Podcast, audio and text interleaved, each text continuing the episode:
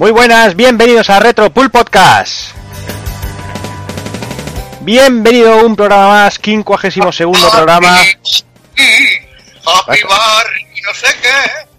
Happy Bar. No, no, no se oye nada, coño.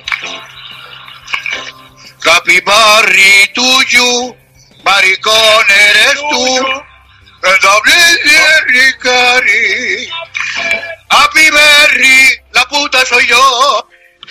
Happy Vale, ya puedes darle. Vale, muy bien. Ah, técnicamente ya, ya, ya no es, eh, pero bueno. Te lo, te, lo voy a, te lo voy a dejar. Te lo voy a dejar como bueno. Muchas gracias, mariconas. Pues nada, Ay, ay. vamos allá. Eh, vamos a ir saludando al personal, como siempre. Muy buenas, de Takokun, ya que te tengo. Muy buenas, tío, ¿cómo estamos? ¿Qué tal? Pues bien, aquí un poquito más joven que tú, ¿no? Sí, un poco. Algo más. Unas cuantas. Y nada, eh, con muchas ganitas de hacer este programa, ya sabíais que, que le teníamos mucho cariño y, y esperábamos meternos y, y deseando al mismo tiempo acabarlo para ver si puedo empezar a tocar el puñetero Final Fantasy XV que le he echado unos ratitos y, y quiero profundizar más. Sí, sí, como- Y poco como más, liado con el cambio de curro y todas estas cosas y, y bien, deseando que llegue ya la primavera con la alergia para olvidar el puto frío. Sí, hoy ya empieza ya a apretar la cosa, ¿eh? Sí, sí, hoy estoy aquí con la mantita y los perros, o sea que es posible que me escuchéis roncar en, Bueno. en- en nada. Vamos, a, vamos a apañados, a ver. Pues si hablamos de roncar, Evil, me parece que tú también estás ahí un poco perjudicado hoy, ¿no? Estoy ahora que estoy ahora mismo que me caigo. Tu básico bueno, de leche, calentico. Sí, sí. Básico de leche, un chorrico de coñac. No, eso no, que, que me pilláis un, un poquito de Nesquik y cae bien calentito y aún así la garganta está muerta, pero bueno.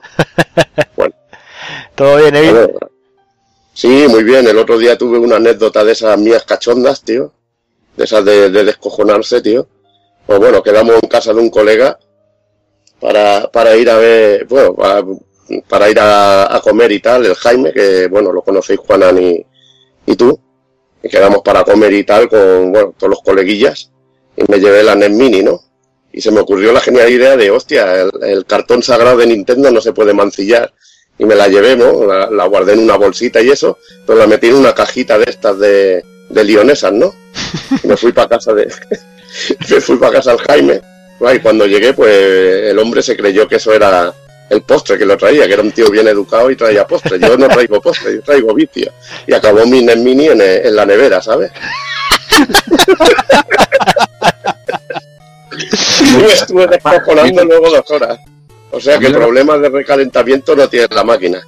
Y la verdad que bueno, muy cachondo, pero bueno, luego nos pegamos una buena bici al Bubble Bobble y esas cositas y, y nos lo pasamos muy bien, pero bueno, la verdad que muy cachondo, pero ves lo que lleva a proteger el, el cartón sagrado, que luego te confundan las cosas y las metan en sitios raros. Ya ves. A mí, me, a mí me da miedo que digas que iba dentro de una caja de lionesas, o sea, yo me imagino la NES Mini o, o la caja, el cartón de la NES Mini ahí lleno de nata y, y mierda. Que no, hijo de puta, pero la caja vacía, lo de fuera, idiota. Pero ¿qué pasa? Oh, ¿Lavaste tío, la tío. caja de Lo cartón? siento o de insultarte, tío, pero es que lo mereces a veces, coño. ¿Cómo va a estar lleno de nata, desgraciado? ¿O qué? Las lionesas pringan un huevo. Que sí, pero que eso, la- las lionesas van en una bolsa. Tú parece que no hayas comprado en tu puta vida, desgraciado. ¿Por qué no? Cago en diez. Empezamos, empezamos bien. Pero bueno, déjame que siga aquí con el personal, déjame que salude al señor Doki. Muy buenas. Buenas, ¿qué pasa? ¿Cómo estamos? ¿Cómo vas? Bien, pues aquí, te- con ganas de darle un poquito también al Final Fantasy XV, pero es que estoy también tan metido entre el retro y el, y el también darle al otro retro que está siendo Dragon Quest 7, que está siendo un vicio de la muerte, pues eh, no le saco tiempo tan- tanto pues, tampoco para el 15, le tengo muchísimas ganas y bueno, pero de momento lo que he ido jugando estoy más que contento y más que sorprendido, pero bueno, con muchas ganas también de este programilla porque es de esos juegos que no los tengo por casa y que me dan muchísima rabia, me da mucha pena porque de, de tenerlo en su día, que no ya no, ya no ya, ya no tenerlo ahora mismo en la colección me da mucho por culo, pero bueno, ahora mismo gracias a los emuladores y eso se puede jugar. Pero bueno, de esas cosillas que tarde o temprano caerán para la colección en algún Mm. momento. Sí, sí, pero ya sabes que el cartón va caro, ¿eh? Ah, ya, ya, ya, ya, ya, ya lo estaba viendo y sí, está claro, sí. Las lionesas valen baratas, eso te lo digo. Ya, ya, pero este, recuerdo de verle, no sé si fue en el primer año de Retro Barcelona, que lo tenían en, en, un, en un- lo tenían por 100 pavos y, y parecía que la caja se, la habían, se habían limpiado el culo con ella directamente. Y es que te cuesta Ya, un poquito encontrarlo en buenas condiciones. Se lo conseguía un primo mío en Almería por 4.000 pelas y luego me lo, me lo acabó regalando al cabo de los años. O sea, que imagínate. En aquella época no se regalaban cosas que no éramos conscientes, pero bueno. Ya, ya, ya te digo. Pues bueno, déjame también que salga el señor Ka- Kafka, muy buenas. Hola, muy buenas, macho. ¿Qué pasa, ¿Qué nenazas? tal? ¿Cómo vas? Bien, tío, mi vida es una espiral de destrucción, drogas, vicio, fiesta y esta noche me lo voy a tomar con calma y estoy como Leo, me estoy bebiendo un vaso de leche con ron. ¿También? Lo que pasa es que sin leche, sin leche y con limón, que me, me gusta más. Está mejor. que la, Hombre, leche, no que jodas, la- no va a la parar. leche sube mucho, tío. No, la leche, la leche engorda, ¿sabes? Ahí está. Y sobre todo si- está recién ordeñada, a mí esas cosas me dan muy mal rollo. A mí, déjame de leches. Ahí con los cuajos ahí. Y nada, tío, a ver si hablamos de aquí de, de la obra de Quintet. Muy bien. Y nada, a, reco- a recordar un juego y aquí a ver. Por cierto, ¿qué coño es una puta leonesa? Es un postre Como ese es que, una cosa más rara. que, que- que- como un profiterol. allende la frontera. Como un profiterol. Ah, un- y, por, ¿Y por qué no decís un, pro- un profil? Mi abuelo dice profiterol y si se refiere a los profilácticos. ¿Que ¿Por qué coño no decís pro- profiterol? Cojones, una leonesa, dice. Qué raros sois los de, los de Cataluña. Hombre, claro, ya lo sabes tú. Como si no nos conocieras, Gañán. A, a mí, a mí a leonesa me, me suena a tía loba vestida de cuero y con un látigo. Hostia, mira que esto te suena ya lo mismo a ti, tío. No tiene mérito. Claro, tío, quieres ser mi leonesa. Quieres ser mi leonesa. ¿Quién es tu leonesa? ¿Quién es tu leonesa? Hostia puta. Eso te ha, su- la- te ha subido la leche, eh. Sí. Me ha subido la, ce- la acetona. Todo bien, Alex, por lo, por lo demás. Bueno, sí. Y no voy a contaros penas porque para llorar ya tenemos a- a el salvamito esas putas mierdas. Así que vamos a pasándonos bien y a decir un poco unas cuantas gilipolleces y arreando. Ahí está, como siempre. Pues nada, déjame que también salga el señor Daniel Sam. Muy buenas. Muy buenas, ¿qué ¿Qué tal? tal? ¿Qué tal? ¿Cómo ¿Qué tal? vas por ahí arriba? Bien, bien, bien. Con, con ganillas ya de echar aquí el, el ratillo con, con vosotros ahí rajando de un juego, mm, yo creo que especial, ya no solo para nosotros, sino para muchísima gente del que lo pudo jugar en su momento y tal. Y, y bueno, decirle ahí a, a Kafka que yo tampoco sabía lo que era una leonesa. ¿eh? Menos mal. Menos mal que lo mejor luego decís es que es que como me dijo el otro día Juanan, el, el puto paleto este, ¿no? Como dijo, el, el provinciano, o no sé cómo dijo, el, el señoritingo de ciudad, este De, asqueroso. pro- de- de provincia este llamó, creo. ¿eh? Algo así me dijo. pues, Ya es que como me diga que Profunda. Seguramente te dijo Garrulo, tío, y ya está. Ah, pues algo así. Claro, yo es que por la, por la mañana él se levantará, fumará en pipa y se comerá un muffin, ¿sabes? Ay, ay. Al, tiempo, al tiempo que lee la bolsa y luego se limpia el culo con papel de lija, alguna mierda de esa, porque esta gente es de rara. Cuando, cuando, cuando pruebes un gin tonic preparado por Juanan y te ponga gominolas, la vida te cambiará. ¿Sabes cómo lo hace? Eh, pone gominolas y lo, y lo remueve con la polla. Ahí está. Escucha, yo os voy a decir una cosa, he sido cocinero durante 18 años y os digo que cuando algo os ponga al gusto del chef, es que se vea chef, lo prometido. Ahí lo dejo. Joder. Los, los mo- los mojitos con burundanga famosos de Juanan, dices, eh, José. Sí, sí, sí, dice. Ah, Aquí hay un dicho en mi pueblo que dice, tienes más tontería que un gin tonic. Pues es verdad. Pues sí, la verdad que sí. Bueno, Dani, ¿todo bien o qué? Todo bien, todo bien. Con ganas ya de, de meterle mano aquí al- a estas joyitas. Muy bien, pues nada, ya hechas las presentaciones y esas cosillas, vamos, vamos a ir a por Illusion of Time, va.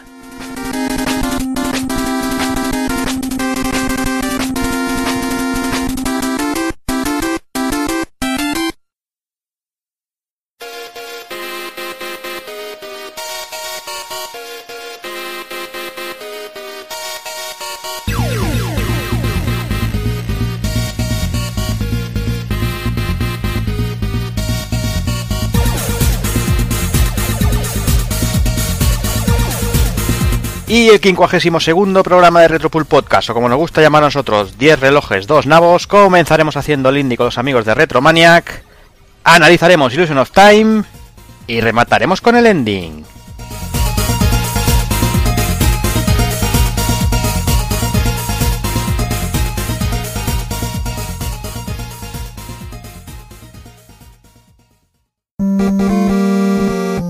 pulpofrito.com. Me gusta.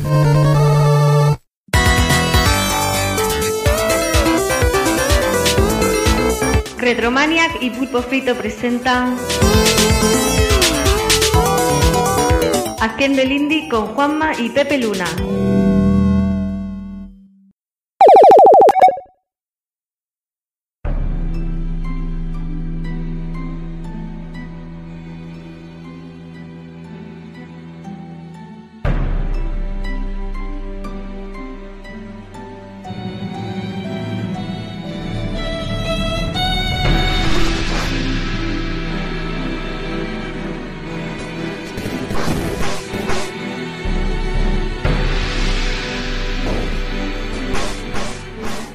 Muy buenas a todo el mundo y bienvenidos una vez más a una nueva entrega de Haciendo el Indie. Ya sabéis, la sección de juegos independientes de Retromaniac dentro del Retro Pool Podcast.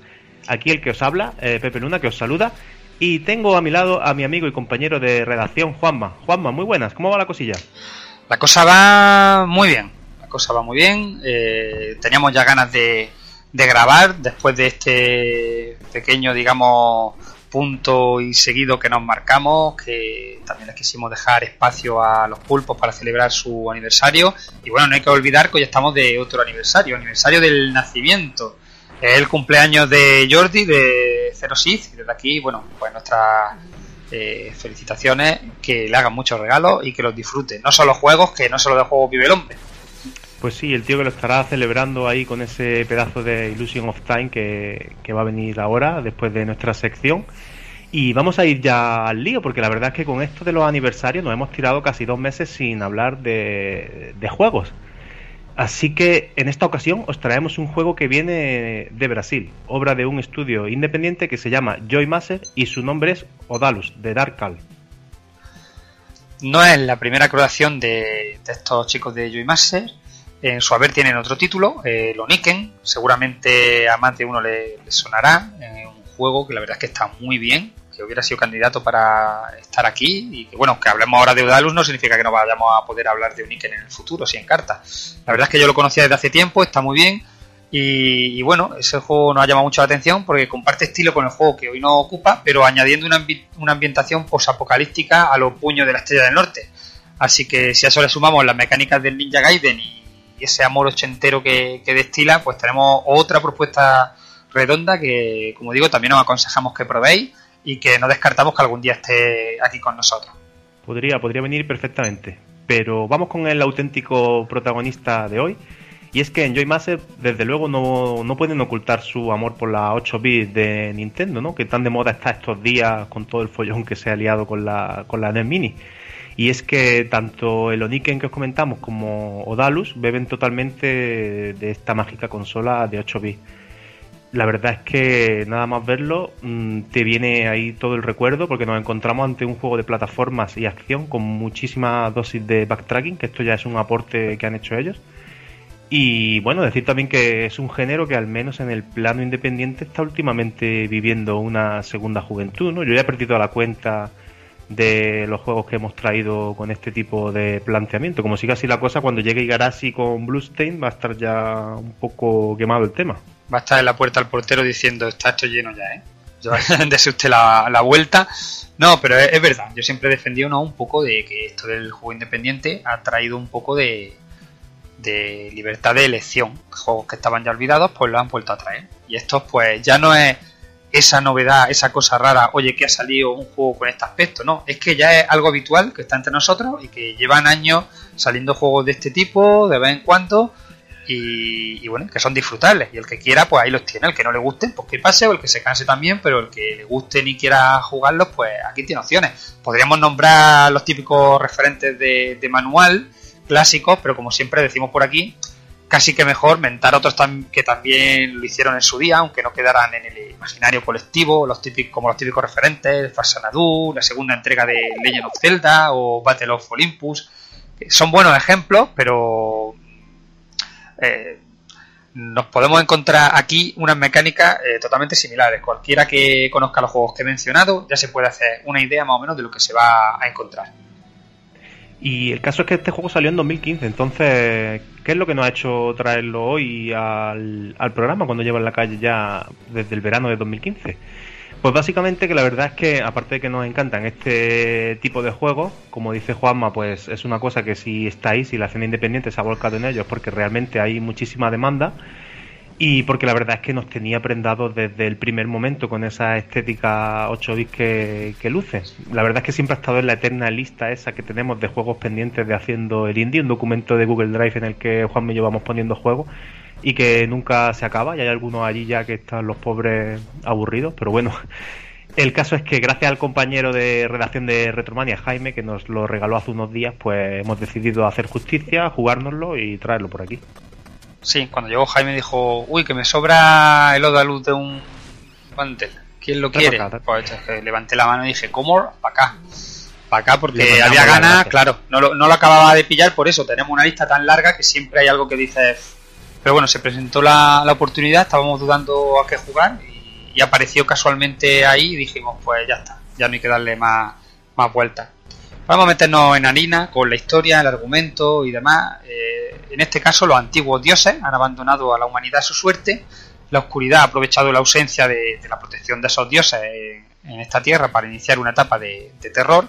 Y en mitad de todo este embrollo manejamos a Haggis, que es un cazador bastante pasado de vuelta, que durante una noche las huestes del mar aprovechan para atacar lo único importante para él, la aldea de su hijo, todo muy, muy típico. Así que ahora, ¿qué nos va a tocar? Pues embarcarnos en una buena odisea para, para rescatarlo.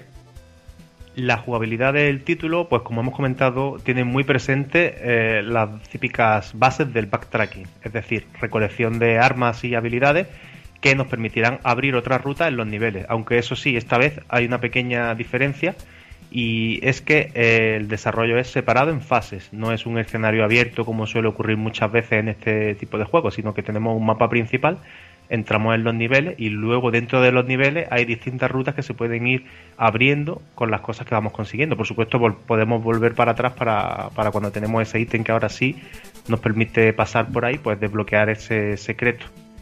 La verdad es que tenemos, tenemos muchas cosas escondidas en los niveles y para poder desentrañarlos, pues ya sabéis, tan pronto como hayamos obtenido la habilidad pertinente, deberemos volver a pasar desde la pantalla del mapa principal por ellos para así ir sacando todo lo que, todo lo que tiene escondido.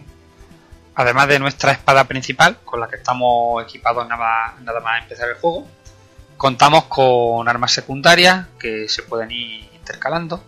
Incluso nos encontramos con un buhonero que a cambio de los orbes que vamos recolectando eh, nos dé más, más unidades de esa arma secundaria. Eso sí, cuantas más compremos, más se incrementará su precio. Oferta-demanda. El hombre no se lo piensa. Lo mismo pasa con los ítems para recuperar vida. Así que pensad muy bien qué compráis cada vez que os encontréis con él. Porque es verdad que puedes llegar, puedes comprar más ítems de recuperar vida, con lo cual tiene ahí una ayuda. Pero que es como si hubiera un mercado en el cual cuanta más escasez hubiera, más te sube el precio. Llega un momento en el que se hace muy cuesta arriba conseguir comprar vida. ¿eh? Es lo que viene siendo el Wallapop en formato analógico, vaya. Correcto, tenemos aquí ya los especuladores de las pócimas rojas, así que tened mucho cuidado, no digáis, bueno, como puedo comprar pociones, alegría. No, no, no, no, que entonces os vais haciendo cuesta arriba al principio, las vais gastando con alegría y cuando llegáis a los compases finales del juego, había aumentado la dificultad vosotros mismos de una forma exponencial. Y bueno, hablando de dificultad, al final de cada fase nos las tendremos que ver con un boss, a veces también incluso en mitad de los niveles nos encontraremos. Y será imprescindible, como suele pasar en este tipo de juegos, que nos aprendamos su rutina. Aunque lo cierto es que casi siempre se encuentran muy cerca de algún punto de resurrección en caso de muerte, lo que la verdad es que agiliza bastante la cosa y he notado que el título en cuanto a dificultad está bastante suavizado. Sí, la dificultad es uno de los elementos que se ha pasado por el tapiz actual. El aspecto sea retro, la mecánica jugable también, ¿no? Pero la dificultad, eh, bueno, está adaptada, no está, eh, No es tan exigente. can- no es tan canalla como, como podría ser algunos juegos de la época. Volveremos a empezar desde la última piedra de checkpoint que hayamos cruzado. Tampoco son muy escasas, es decir, que, que no os tenéis que preocupar mucho por eso. Y si buscáis un mayor desafío, deberéis elegir el modo veterano eh, en el comienzo, que este sí que pone las cosas bastante más complicadas. Por lo menos tenemos ahí, digamos, la opción, eh, que algo que a mí siempre me gustaba de los, de los juegos de antes, ¿no? Que muchos te daban tu opción de dificultad. Que eso es algo que, que con el tiempo se ha ido perdiendo un poquito. Y cada uno ya que elija cómo se lo pone. Correcto. Otra cosa que nos ha gustado mucho también es que la historia se nos va decranando con unas secuencias animadas que están generadas por el propio juego, así con los sprites, y que nos recuerdan al clásico Tecmo Theater que nos enseñaban en Ninja Gaiden, por ejemplo. También tenemos conversaciones durante las pantallas en algunas ocasiones y la verdad que le da un guion bastante para la típica propuesta así retro, un guion bastante sólido y compacto y ameniza, ameniza mucho entre nivel y nivel. Musicalmente hablando, pues la verdad es que Odalud eh, vuelve a intentar llevarnos a la época de los 8 bits, pues con las típicas armas con las que encontramos en estos juegos, encontrando una partitura muy atrayente y que si os va el sonido chiptune, pues os va, os va a encantar. Quizá también, como suele ocurrir muchísimas veces, algo por encima de lo que las posibilidades sonoras de, una NES podía hacer, pero claro, algunas licencias se tendrían que tomar también, no iban a estar en todo cohibido. Esto es un poco como una imagen que vi hace tiempo, no sé si lo he comentado en otro podcast, creo que sí, ¿no? En la que apreciando fotos me decía cómo, cómo creemos que se veían los juegos de antes y luego al lado cómo se veían realmente los juegos de antes, ¿no? Es decir, el juego realmente no es un juego que tú en una NES pudieras hacerlo Sí. funcionar, es un juego que intenta traer a tu recuerdo, ¿no? Aquel estilo gráfico y aquel estilo musical, ¿vale? Se toma esa licencia artística, pero no un juego que realmente pudiera funcionar en una NES ni de lejos. No tiene ese fliqueo de sprites. Si te mira eh, los efectos que tiene, los scrolls y demás, verás que pocos juegos de NES hacían algo, algo similar. Pero bueno, no es la primera vez que nos, que nos encontramos con eso. Es, lo normal. No estamos hablando de un juego de NES hecho actualmente, no un juego neo retro. Es un juego independiente, simplemente, pues eso, con la licencia artística de tener un aspecto que te recuerde a los 8 bits. En cuanto a las versiones y adaptaciones, para ver dónde se puede pillar este juego, bueno, pues lo típico se encuentra tanto en Steam como en GOG. En GOG ya sabéis que si es sin DRM, tú lo pagas tuyo es, te lo llevas donde quieras en un pendrive si quieres, y en ambos a un precio de 9,95. También en la plataforma de Valve tenemos un pack eh, por 12,95 que incluye además el Oniken, por si alguien se le presenta como una propuesta interesante el pillar ambos juegos. Y son juegos que también, como tienen ya un tiempo, eh, aparecen en las típicas ofertas de Navidad, que ahora se aproximan ya las rebajas de Navidad, así que a quien esté interesado que esté atento.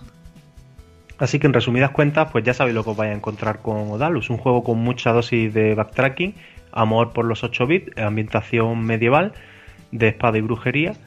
Y en resumidas cuentas, mm, muy recomendable, vaya, por el precio que tiene, yo creo que casi que pillaba el pack con los dos, con Oniken también, y disfrutabais de, de las creaciones de los amigos de Joy Master. Y esperando a ver cuál es su próxima creación. Es un estudio al que le vamos a seguir de cerca porque las dos cositas que hemos visto de ellos nos han gustado mucho. Sí, la verdad es que este tipo de juegos nos gustan, no solo a nosotros, sino a mucha gente, porque como tú dices, hay demanda y salen ya pues de forma bastante usual, algunos con más calidad, otros con menos, pero bueno, en este caso si estamos ante un juego que eso que te recuerda aquellos tiempos que tú puedes jugar, que si hubiera estado en la NES hubiera sido eh, un juego a tener muy en consideración, eh, que obviamente no puede salir en la NES tal cual, ¿no? Pero lo que pretende es recordarte aquello, aquellas sensaciones, aquella jugabilidad directa, eh, aquel control, aquel tipo de música, aquel estilo visual y lo consigue. Y la verdad es que el juego es divertido, el juego mm, tiene una dificultad, como decimos, ajustada, no es ninguna barbaridad. Tú puedes luego elegir una mayor si quieres. Ya digo, tiene un precio bastante contenido, sobre todo si los pilla en pack y, y ya digo, quien tenga el interés que lo ponga ahí a seguir y ahora cuando sean las rebajas de Navidad que ya mismo son, puede, puede echar un ojo a ver si, si pilla una ofertilla. Pero que incluso si no la pilla, vale de sobra los, los 9,95 que, que cuesta. Pues lo dicho, vámonos con la siguiente sección.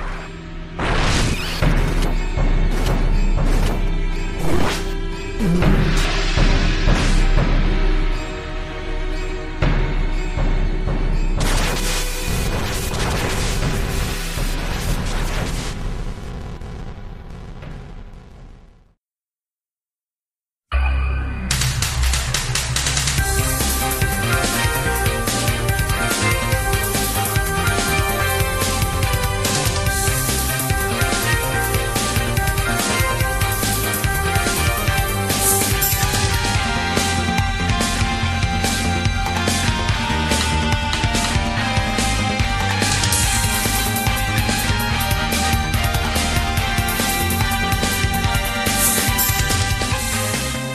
vamos ir directamente a la sección de, noticias nuestras, ¿no? A las píldoras, donde vamos a hablar de, nuestra revista. Nos vamos a dar un poquito de autobombo, que a fin de cuentas esto ha nacido eh, de la raíz, de, de la madre de todo, de todo el tema que es la revista, la Retromaniac. Y bueno, está ya en la calle la Retromaniac 11, la versión digital, que coincidiendo con la primera edición de Retro Ball en el Madrid Gaming Experience, publicamos esa, esa edición en PDF prácticamente un año después de poner a vuestra disposición el número 10. Con este ya son 12, contando el número 0, eh, publicados de la números publicados de la revista y para celebrarlo nada mejor que batir de nuevo el récord de páginas porque somos así de ansia 396 páginas repletas de contenido sobre juegos clásicos, neo retro, indie, crónicas de eventos, entrevistas, colaboraciones más que nunca para que tengáis donde elegir y manteneros ocupados los próximos meses. Y si os parecen muchas las 396, ya os adelanto que cuando salga la versión física va a ser más grande porque hay cosas que no nos dio tiempo a meter, a salir un poquito después, como por ejemplo la, la crónica de Retro Sevilla que está en la página web pero no en la revista en PDF, pero sí estará en la, en la revista en papel. Somos así de brutos, como sigamos así vamos a llegar a niveles de libros de Stephen King, muchachos. Y es que, y es que eso, porque bueno, ya lo del nombre de revista, porque lo tenemos de toda la vida y no lo vamos a cambiar, pero con 400 páginas por delante, casi que se podría decir que estamos ante un libro ya. Además, como ya hemos cogido la rutina de sacar un número cada año, podríamos decir que es una especie de híbrido entre revista, libro, anuario en el que vamos a encontrar un montón de cositas interesantes. Los que le hayáis echado un ojo a la versión en PDF, habréis visto ya la portada, chulísima por cierto, en la que se hace referencia a un hecho que es indudable y es que nos hacemos mayorcetes. Y esto pues se deja notar al comprobar cómo algunas de nuestras sagas preferidas van pasando ya del cuarto de siglo. Así que hemos querido reconocerlo, todas esas horas de diversión que nos han proporcionado y la redacción de Retromania pues hemos confeccionado un especial aniversario que es el eje troncal de este número y nos ha quedado un artículo de nada menos que 32 páginas donde repasamos series pues como Castlevania que es de mi puño y letra eh, Sonic que es de Juanma y muchísimos otros Duke Nukem 3D Colossal Cave Adventure o el propio sistema Nintendo 64 que también está de cumpleaños este 2016 ya os adelanto que no está todo aquel que cumple, por motivos evidentes, ¿no? Porque si nos tuviéramos que parar a pensar en todos los que este 2016 han tenido un cumpleaños con cifra redonda, pues mm, se nos hubiera montado en 500 páginas por lo menos. Pero nos gusta pensar que hemos recogido el testigo representando todas estas creaciones artísticas y lúdicas para mantenerlas en nuestro corazón un poco más y que a fin de cuentas pues son los que nosotros más hemos mamado de chiquitillos, ¿no? Otra cosa sería engañaros, pues es lo que principalmente tuvimos la suerte de disfrutar en nuestra época, así que si veis alguno que ha cumplido años y no lo hemos saltado, no, no, no lo tengáis muy en cuenta. Pero bueno, no solo vamos a vivir de recordar vieja gloria, y es que este número 11 viene con el mayor número de colaboraciones externas que hasta ahora hemos tenido, algo que nos llena de orgullo, puesto que una de las razones de la existencia de, la web y, la revista pues, sois vosotros, como lectores y participantes activos. La colaboración entre 3DFX y Sega durante el proyecto Katana, también hemos estado hablando de ella, un especial sobre juegos de terror en 8 bits o el Círculo de la Preservación, son buenos ejemplos de ello. Los compañeros de Retro Entre Amigos, Pulpo Frito, Retro Láser y Deus Ex Machina hacen el resto. Muchas colaboraciones, sí. Así que para próximos números ya sabéis que estamos abiertos. Cualquier cosita le mandáis un correo a la redacción, que David le eche un ojillo, porque a fin de cuentas la revista es que vive de esto, de las colaboraciones. Y bueno, si a todo esto le sumamos las secciones habituales como Pixel Boot, eh, Zona Indie, el Retro Dossier, que en esta ocasión me ha tocado a mí también, me he encargado de la saga Broken Network, a la que le tengo mucho cariño y en resumidas cuentas vamos añadiendo todo, los loading también y tenemos ya el bicho montado de 400 páginas que os comentábamos.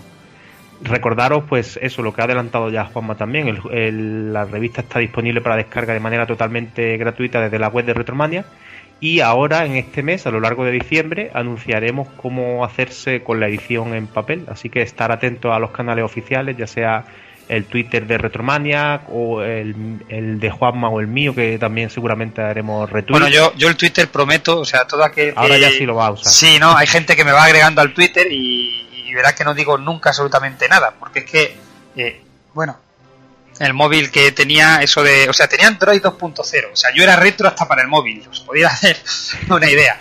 Pero nada, murió, fue terrible y me he tenido que pedir uno nuevo que viene de China, un Xiaomi Mi Note eh, Redmi Note 4 Pro y ya está. O sea, ha tardado, por cierto, menos en llegar de China a Madrid que lo que está tardando en llegar de Madrid a mi casa. Eso es algo que La yo todavía está... de, de aquí. Yo supongo que de China aquí lo traen en avión, de China a Madrid y luego de Madrid a, a Granada pues se lo traen en burro o algo así, ¿no? Algo más traen en el avión este de la película de Mortel y Filemón, ¿no? Aquel autobús Sí, tercermundista. pu- puede ser eso, pero bueno, en breve tendré ya un, un móvil decente y empezaré a, a Y manejar podemos Twitter. aprovechar, podemos aprovechar, ¿te sabes tu dirección para que tu, para que te puedan buscar en Twitter? Eh, Juanma NPI, creo que así me encuentran. Juanma, como suena, Arroba y luego Juanma NPI, arroba Juanma, como suena, la primera mayúscula, y luego N de Navarra, P de Pamplona y de Ibiza. A lo mejor me Eh, toca hacer otra que sea un poco más para Retromaniac, ¿no? Pero en principio esa es la que, la que he tenido siempre, la que he usado en los foros, la que he usado en todas partes. Aprovecho yo también para decir la mía, para que los oyentes estén atentos a lo que pase con la revista.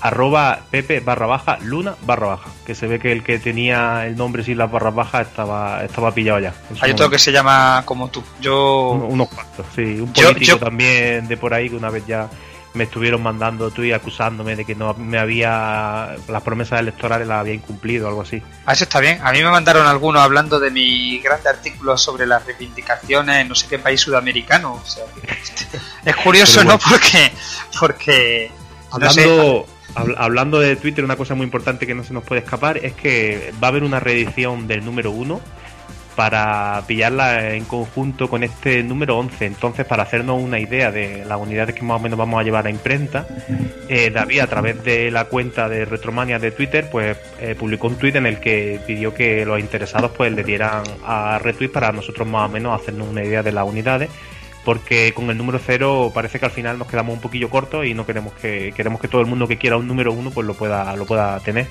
Pues sí, hay que tener en cuenta una cosa, y es que nosotros, lo he dicho mil veces, no tenemos una editorial detrás, lo hacemos de forma eh, de andar por casa, artesanal, sin ánimo de lucro, es decir, cuando alguien llega y dice, oh, es que cuesta 20 pavos, no, es que si a nosotros nos cuesta la revista, en la imprenta nos dice, son 17, y luego el de la mensajería nos dice que son 3, nos sale a lo mejor 19,87, pues decimos 20.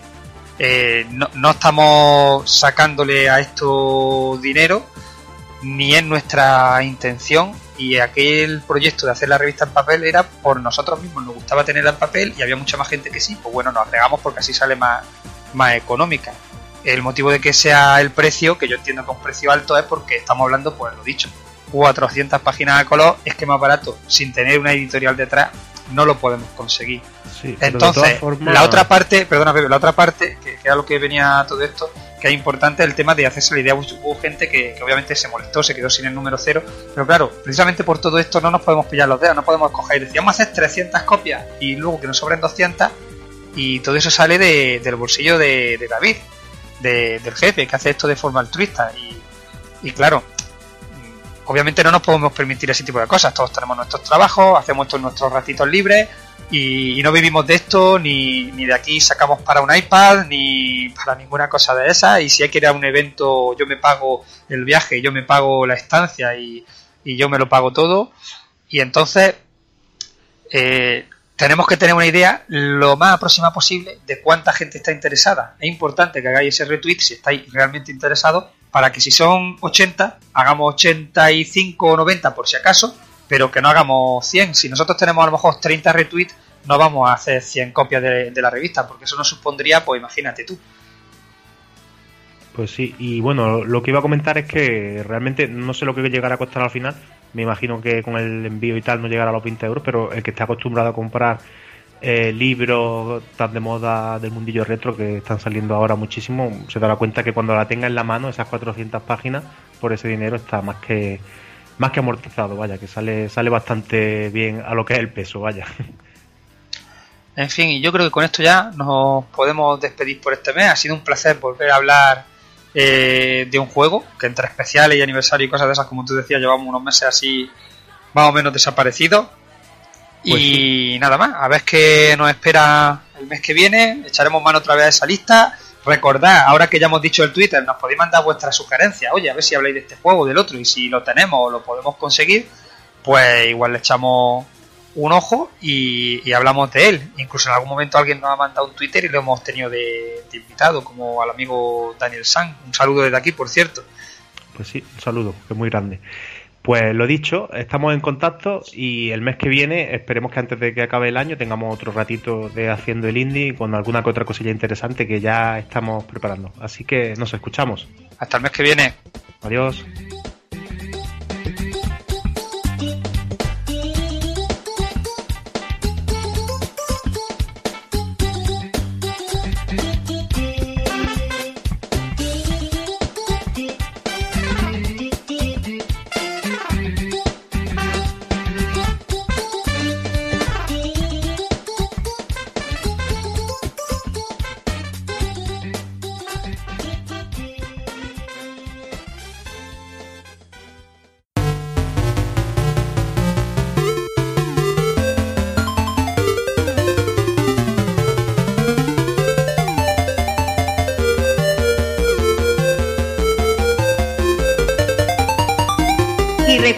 Pásate por el blog de Retromania.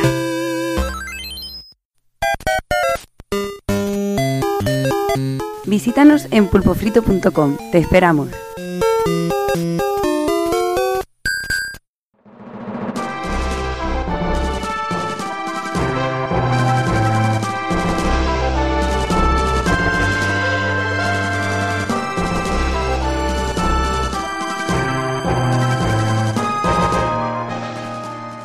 Pues nada, comenzaremos eh, hablando de un poquito de, la historia de, bueno, de la compañía de Quintet, eh, antes de, empezar con Illusion of Time. Y es que, bueno, es una compañía, bueno, que tampoco tiene una extensa lista de juegos, pero bueno, tiene su- sus pinitos.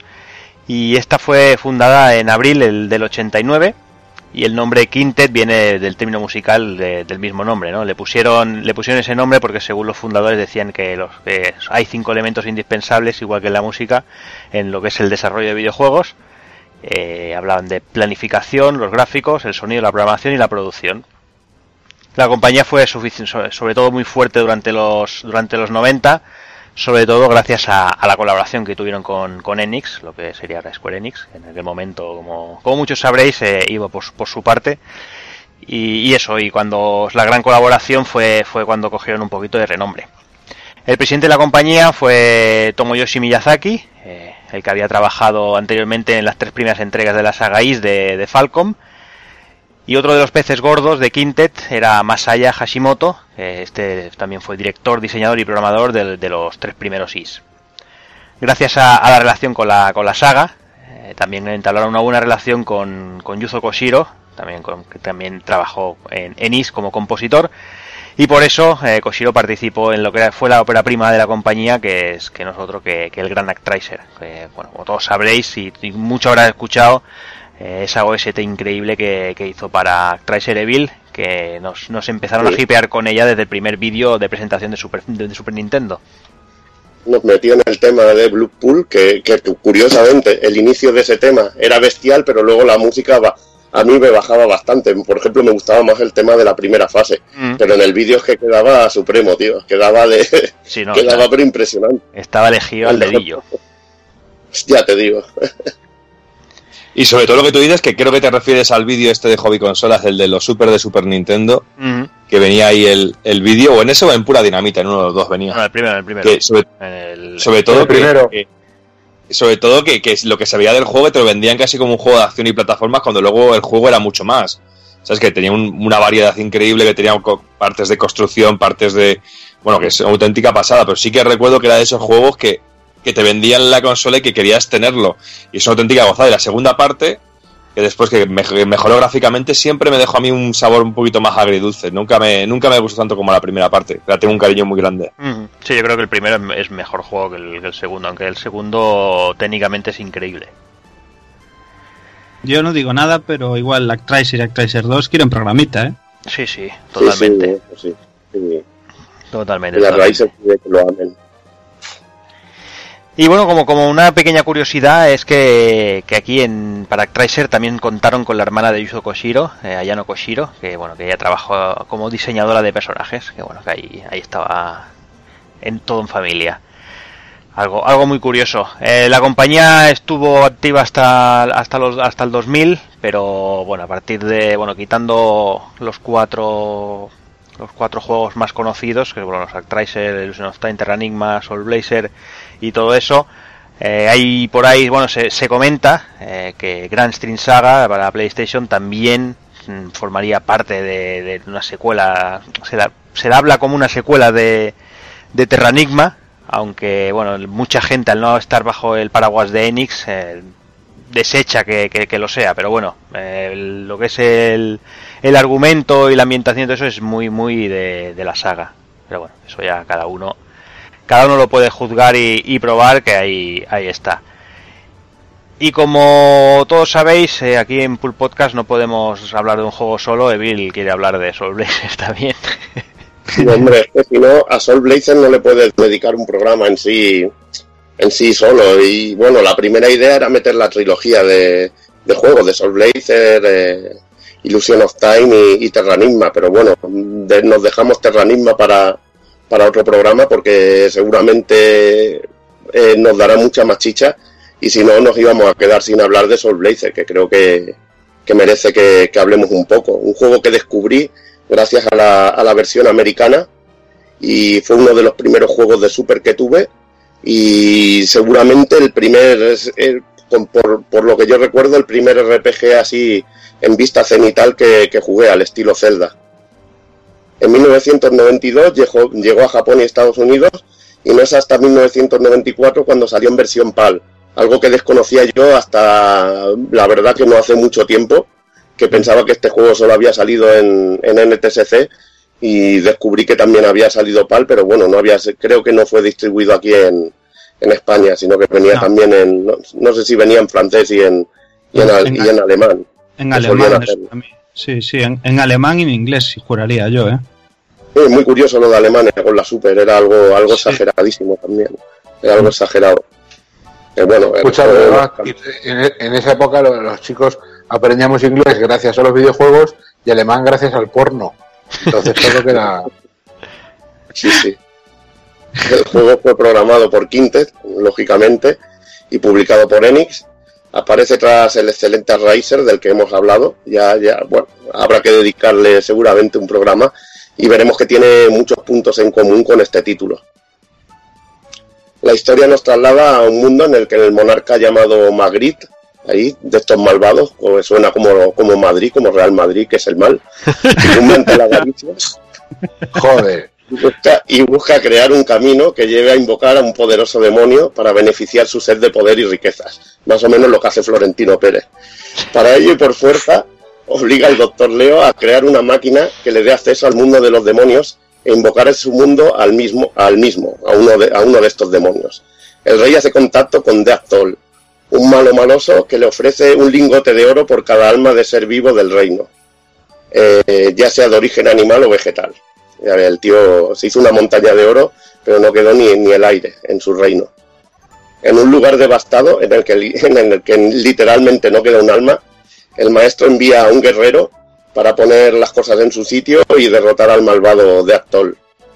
Un argumento también muy a los Riser, que vemos como, como ma- mandan a un enviado de, de Dios que tiene que, que acabar con los demonios y bueno, con una jugabilidad distinta. Vista cenital, al, al estilo Zelda, manejamos un personaje que solo se puede mover en cuatro direcciones y va armado con una espada. Esto es uno de los aspectos para mí un poco negativos del juego, que solo te podías mover en cuatro direcciones, eh, arriba, abajo, izquierda, derecha, y no te podías mover en las diagonales. Y te tenías que acostumbrar un poquito. Pero bueno, a mí me sigue encantando igualmente. Con la espada tenemos ataques amplios y podemos usar una técnica en la que mantenemos la espada firme y hacemos daño a los enemigos pinchándolos. Esta va muy bien para, para hacer daño continuado y la verdad que es una técnica poderosa. Además de la espada, también iremos consiguiendo hechizos que podemos usar al, al conseguir orbes. eh, y que, bueno, al consumir orbes eh, usaremos estos hechizos. Y bueno, además de, hechizos, también podremos conseguir un- una luz que nos vaya acompañando en las zonas oscuras, al cual al salvar a cierto personaje y distintas cosas que, que harán más interesante el juego. Tampoco faltan armaduras e ítems especiales para recuperar vida y avanzar en la aventura. Aquí podemos, por ejemplo, encontrar un- una varita que nos permite adentrarnos en los sueños de, de otros personajes. Algo que, que luego veríamos en juegos como Alundra, ¿no? Lo de meternos en los sueños o en otros juegos, como Dragon Quest, eh, el, Dragon Quest 6, por ejemplo, que era también sobre el mundo de los sueños y todo esto. Y la verdad que está muy interesante. Iremos subiendo de nivel al personaje, al ganar experiencia, al derrotar enemigos encontrar o, al encontrar unas hadas que también no- nos darán una buena, una buena cantidad de, de experiencia y alguna que otra pista que nos irá bien para ir avanzando. Habrá varias zonas distintas con un pueblo principal y mazmorra. Eh, veremos que el pueblo principal en un principio aparece totalmente despejado, no hay vida, no hay nada, y en las mazmorras debemos derrotar a enemigos que aparecen de una especie de generadores y debemos acabar con cierto número de ellos para que, para que se rompa el generador y al pulsar un interruptor que hay allí seguramente o devolvemos la vida a algunos de los personajes o, o plantas o animales que, que haya en la zona o abriremos eh, algún, alguna ruta en, el- en la propia mazmorra. La verdad que esto es lo que le da chicha al juego y lo que te hace recordar también un poco a Raíces, ¿no? Este rollo de que tienes que matar a los monstruos para ir evolucionando el pueblo, ir mejorándolo y eso le da mucha chicha al juego, la verdad. A mí me, me encanta este, este rollete, porque igual recuperas a un personaje y este te pide que, que hagas alguna cosa y, y bueno, es lo que le da le da empaque a una, a una, bueno, a lo que es un desarrollo tan simple como es entrar en una mazmorra y acabar con enemigos. Al ir desarrollando el pueblo y recuperando toda la vida y esplendor del mismo, iremos conociendo personajes que nos darán acceso a zonas nuevas de la mazmorra y tendremos también la, la oportunidad de mejorar nuestro equipo. Por ejemplo, en, la- lo que sería el segundo mundo, que es como una especie de bosque, que vamos salvando animales, hay una ardilla que si le llevamos comida nos dará, nos dará una espada. Y la verdad que, que tiene cantidad y cantidad de locuras así. Algunos de los objetos que conseguiremos de esta manera nos permitirá avanzar más en las mazmorras y también al- veremos que al, al derrotar a lo que es el, el jefe de, zona principal, veremos cómo, cómo evoluciona totalmente lo que es la, la villa renovada, cómo hemos devuelto la vida a esa zona y cómo cambia incluso la música, que es un detalle que, me gustó muchísimo. Hay un, bueno, también veremos que hay una zona principal que funciona como a modo de nexo, donde podemos grabar partida y movernos por el mundo de Soul Blazer, ir cambiando entre zonas o ir entrando a la mazmorra. Eh, en el apartado técnico, muy buenos gráficos, gran uso del color, eh, efectos de scroll súper suaves. La verdad que, que muy bien para ser un juego de, no de los primeros, pero un juego ya bastante primigenio dentro del catálogo de, de Super Nintendo. Y la verdad que muy, a mí me gustó muchísimo, me gustó muchísimo. Y tenía zonas realmente muy, muy guapas con efectos muy, muy chulos, nubes pasando por debajo de, de los escenarios, así con transparencias y esto que estaban realmente increíbles. Decir también que la música de, de Yukihide Takekawa acompaña de maravilla a la acción. Me encanta la, música de la primera mazmorra, cómo van entrando los distintos instrumentos, que es una melodía súper simple, pero, pero está absolutamente genial. Y bueno, este músico ha hecho muchos trabajos en anime y como nota curiosa, incluso la, trabajó en la serie de Neil Ho- Hogerson. No sé si os acordáis, aquella serie que iba como un enano volando sobre un ganso. Hostia. Los Sí, que- efectos sonoros. Sí, ha querido olvidarla, pero, pero sí que me acuerdo. Es una serie entrañable, hombre, joder. Hostia, Luego ves y ahora te me estás quejando de esto, desgraciado. Los efectos sonoros son Made in Quintet y perfectamente reconocibles si, si jugasteis a Riser. Eh, decir que en el guion del juego está Tomoyoshi Miyazaki, también responsable de Riser 2, 1 y 2, Terranigma y Grand Stream Saga. Y vemos mucho, mucho, muchas de, las bueno, de las influencias de, de este señor en Soul Blazer, sobre todo en el aspecto de cómo vamos interactuando en las mazmorras y, vamos, vamos cambiando el mundo en el que, en el que estamos. Algo que vemos sobre todo en el, en el primer Racer, lo que ha comentado Doki, en el modo este que tenemos que ir desarrollando al pueblo y consiguiendo la suficiente fuerza para entrar a las mazmorras.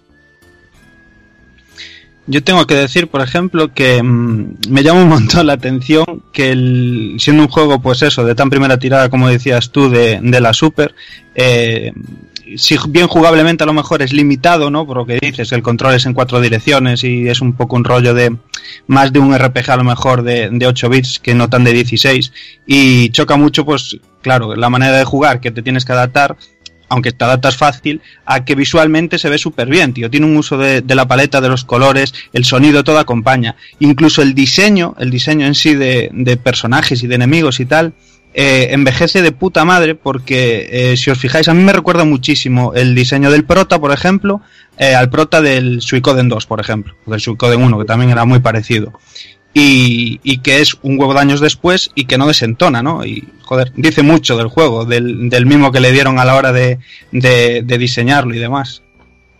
No, y además la historia, la historia es bastante sencillota, pero a la vez eh, es atractiva y que tiene, tiene cosas geniales. El prota, por ejemplo, puede comunicarse con los animales. Y veremos sí. que, que, está el perro del doctor Leo, el turbo, que, que es un personaje genial en sí. Y a mí me, me, encanta todo ese, ese rollete que tiene el juego. Y con la hija del doctor Leo, el rollo romance, así, está de la hostia. Y la sí. verdad que, que te acaba, bueno, acabas sobre todo disfrutando, es lo que he dicho, la mezcla de que entras en la mazmorra para ver cómo tu pueblo va evolucionando y cómo vas devolviendo la vida al, al mundo que lo han dejado totalmente. Eh, era un desierto al principio, no había, lo que he dicho, ni un alma, porque se las había quedado todas de actol. Decir que los jefes finales también son momentos que realmente muy buenos y sobre todo el jefe final, el de actor mismo, que el enfrentamiento está, está increíble, es de aquellos que, que te acuerdas, ese jefe final, tío, de aquellos súper guapos. Qué guay. Bueno, pues si os parece, aparcamos un poquito ya el, el Soul Blazer por aquí y nos metemos en las cositas que pasaron el, el año que llegó Illusion of Time o Illusion of Gaia. Y nada, eh, como siempre empiezo un poquito con los cómics. Eh, como siempre le damos el primer paso a Marvel, que se nota que hay que barrer para casa. Y la verdad es que fue un año con poquita cosa, pero muy interesante porque llegó el, lo que conocemos como la era, del la era de Apocalipsis, que aunque hemos tenido una película muy muy mierdosa este año, pero, pero hasta decir basta de mierdosa que es, pues bueno, el, cómic la verdad es que tenía una premisa muy interesante, es que era Legión, que es el, hijo mutante de, Charles Xavier, que tiene nivel Omega, eh, viajaba atrás en el tiempo para, para poder matar a, a Magneto y así eh, que su padre pues no, no tuviera todos los problemas para subir los escalones que todos sabemos que ha tenido. Y bueno, esto lo que provoca es una muerte accidental de, Charles Xavier y entonces Legión cambia la, línea temporal y pues nada, todos sabemos lo que viene a partir de ahí, que Magneto lidera la patrulla X, el Lobezno manco y cositas así. Sin duda un, un evento muy bestia y que de hecho Panini ha, ha, reeditado este año en dos tomos que se llaman Alfa y Omega, de estos de 800 páginas cada uno, que, que habría que pegarles una, una buena lectura es, es, muy recomendable. Y luego otro evento que también tuvo Marvel, aunque pasó más desapercibido, es uno dedicado a, Punisher, al castigador, que se llama Over the Edge, que bueno, aquí básicamente le hicieron un lavado de cerebro al, bueno de, de, de, Frank Castle y le hicieron creer que tanto Nick Furia como Shield eran los, los verdaderos asesinos de su familia. Así que bueno, ya sabéis cómo, cómo pudo acabar esto, ¿no? O sea, no, no había títere en Shield que se, que se salvase de, de nuestro querido Punisher. Y la verdad es que poquito más pasó. Eh, luego ya llegaron más cositas eh, durante los años venideros, pero en el 95 se, se, plantó aquí la cosa y fue un año también bastante eh, calmadito para DC, ¿vale? Teníamos un, una anécdota que ocurrió bastante interesante entre dos personajes del, famoso Escuadrón Suicida que tienen ahora en el cine. Y es un, momento en el que Deadshot, que sin quitarse la máscara y sin tener un Will Smith dentro, le pegaba un tiro en las manos al, Capitán Boomerang y así le, obligaba a pillar la baja durante, durante una temporada. Eh, lo que pasa es, bueno, como siempre pasa en estas cosas, pues volvió a la acción al tiempo.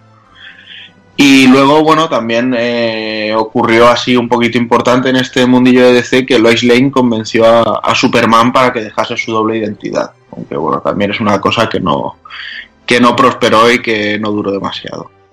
Pues quítate las gafas, que te conozcan, coño. Y nada, bueno, hay, hay gente que, todavía- que se mantiene la teoría esa de que hay un capítulo en el que Batman, eh, Su- Superman dice que es que las gafas en realidad son un cacharro de, de su planeta Krypton que sirve para cambiar como le ven, bla, bla, bla, bla, bla, bla. No sé. Me parece una excusa tan ridícula como el personaje en sí, pero bueno. Muy patillero eso, ¿eh? Ya Sí. Muy por pinzas, ¿eh? En fin, vámonos con el- los estrenos de cine, que aquí sí que venía cargadito el año, y de hecho he tenido que hacer una mini selección porque había cada una que decía, esta hay que meterla, esta hay que meterla, esto tiene que salir, esto tiene que salir. Y nada, arrancamos con, con Batman Forever de, de Joel Schumacher. Película del pingüino. Power, Power Rangers es una mezcla de Power Ranger y, y Parchís, tío. Es algo muy espectacular, tío. Madre mía. Ay, Había, había calidad ahí, ¿eh? sí. Nah, de- donde sí que había calidad y ha perdurado por los tiempos es Braveheart, con Sí, bueno. ante Mel Gibson, que ahora dice que el cine de superhéroes es súper violento, pero, pero aquí no se portaba ni un pelo. Esta peli, esta peli marcó, marcó época, tío. Luego tuvimos otra que también ha marcado época, pero en el campo de la ciencia ficción, que es 12 monos, de la que hay una serie de televisión ahora que os recomiendo encarecidamente que apaguéis la tele cuando la estén dando. Luego el cine patrio dio la que para mí es la mejor película que ha podido dar en su historia, que es El Día de la Bestia. Sí, la verdad. Alex de la Iglesia, Alex Angulo y Santiago Segura, este, esto fue un película. Ya. Increíble, de hecho, además recuerdo que salía Natalie Seseña de joven todavía, la, la, la Berta de, de la que se avecina, y, y que ahí hasta ponía, ¿sabes? Pero, o sea, mira si ha llovido. Ya ves. Seguro que era En aquí fin. y no era en Airbag, lo que tú dices. No, no, era aquí, era aquí, sí, ¿Sí? sí, que, No le, la- que no le la daba, recuerdo de ella, tío. que le daba los tripis al padre del, del Santiago Segura. No, no, no la recuerdo a ella, tío. ahí. Sí, sí, sí, sale la Juanchona, tío. Y de, de producción patria nos pasamos a nuestro país vecino, a Francia, con una película muy interesante también que me gustó mucho que se llama La Haine, El Odio. Bueno, La Haine o La Haine o como se pronuncia, me, me van a perdonar los, los francoparlantes. Eh, Es una película que, además, si no recuerdo mal, estaba grabada en blanco y negro y va pues sobre Sí. un que es un poco así tontín, entra a la cárcel y, y- y básicamente es sobre cómo tiene que convertirse en una persona hija de puta simplemente para, para sobrevivir y, y acabar siendo peor que los que había dentro ya. Luego, bueno, teníamos la dosis eh, temporal de, de James Bond, en este caso tocó GoldenEye. Eh, otro clásico como Jumanji, del que ahora están haciendo un remake que la verdad no sé si quiero que, que llegue a buen puerto o no. Espero que se quede congelado como el del cuervo durante los siglos de los siglos. Mira, como Hombre, también sale, como de, sale de rock. Sale de rock, que a mí me mola, hombre. Es un ¿Y macho va, alfa. ¿Y qué va a hacer de orangután? De rinoceronte. En fin, y luego nuestro querido amigo, el que vendió toda su colección de cómics para comprarse una cámara de vídeo y poder grabar eh, sus películas, su película de Clerks, pues nos traía Malrats, una de sus películas fetiches, bueno, de hecho de las, de las pocas, porque a partir de, yo creo que ya desde que hizo la de nos grabamos una porno, empezó a perder el norte en, en esto de hacer cine, pero bueno, al menos siempre nos quedará dirigiendo capítulos de The Flash.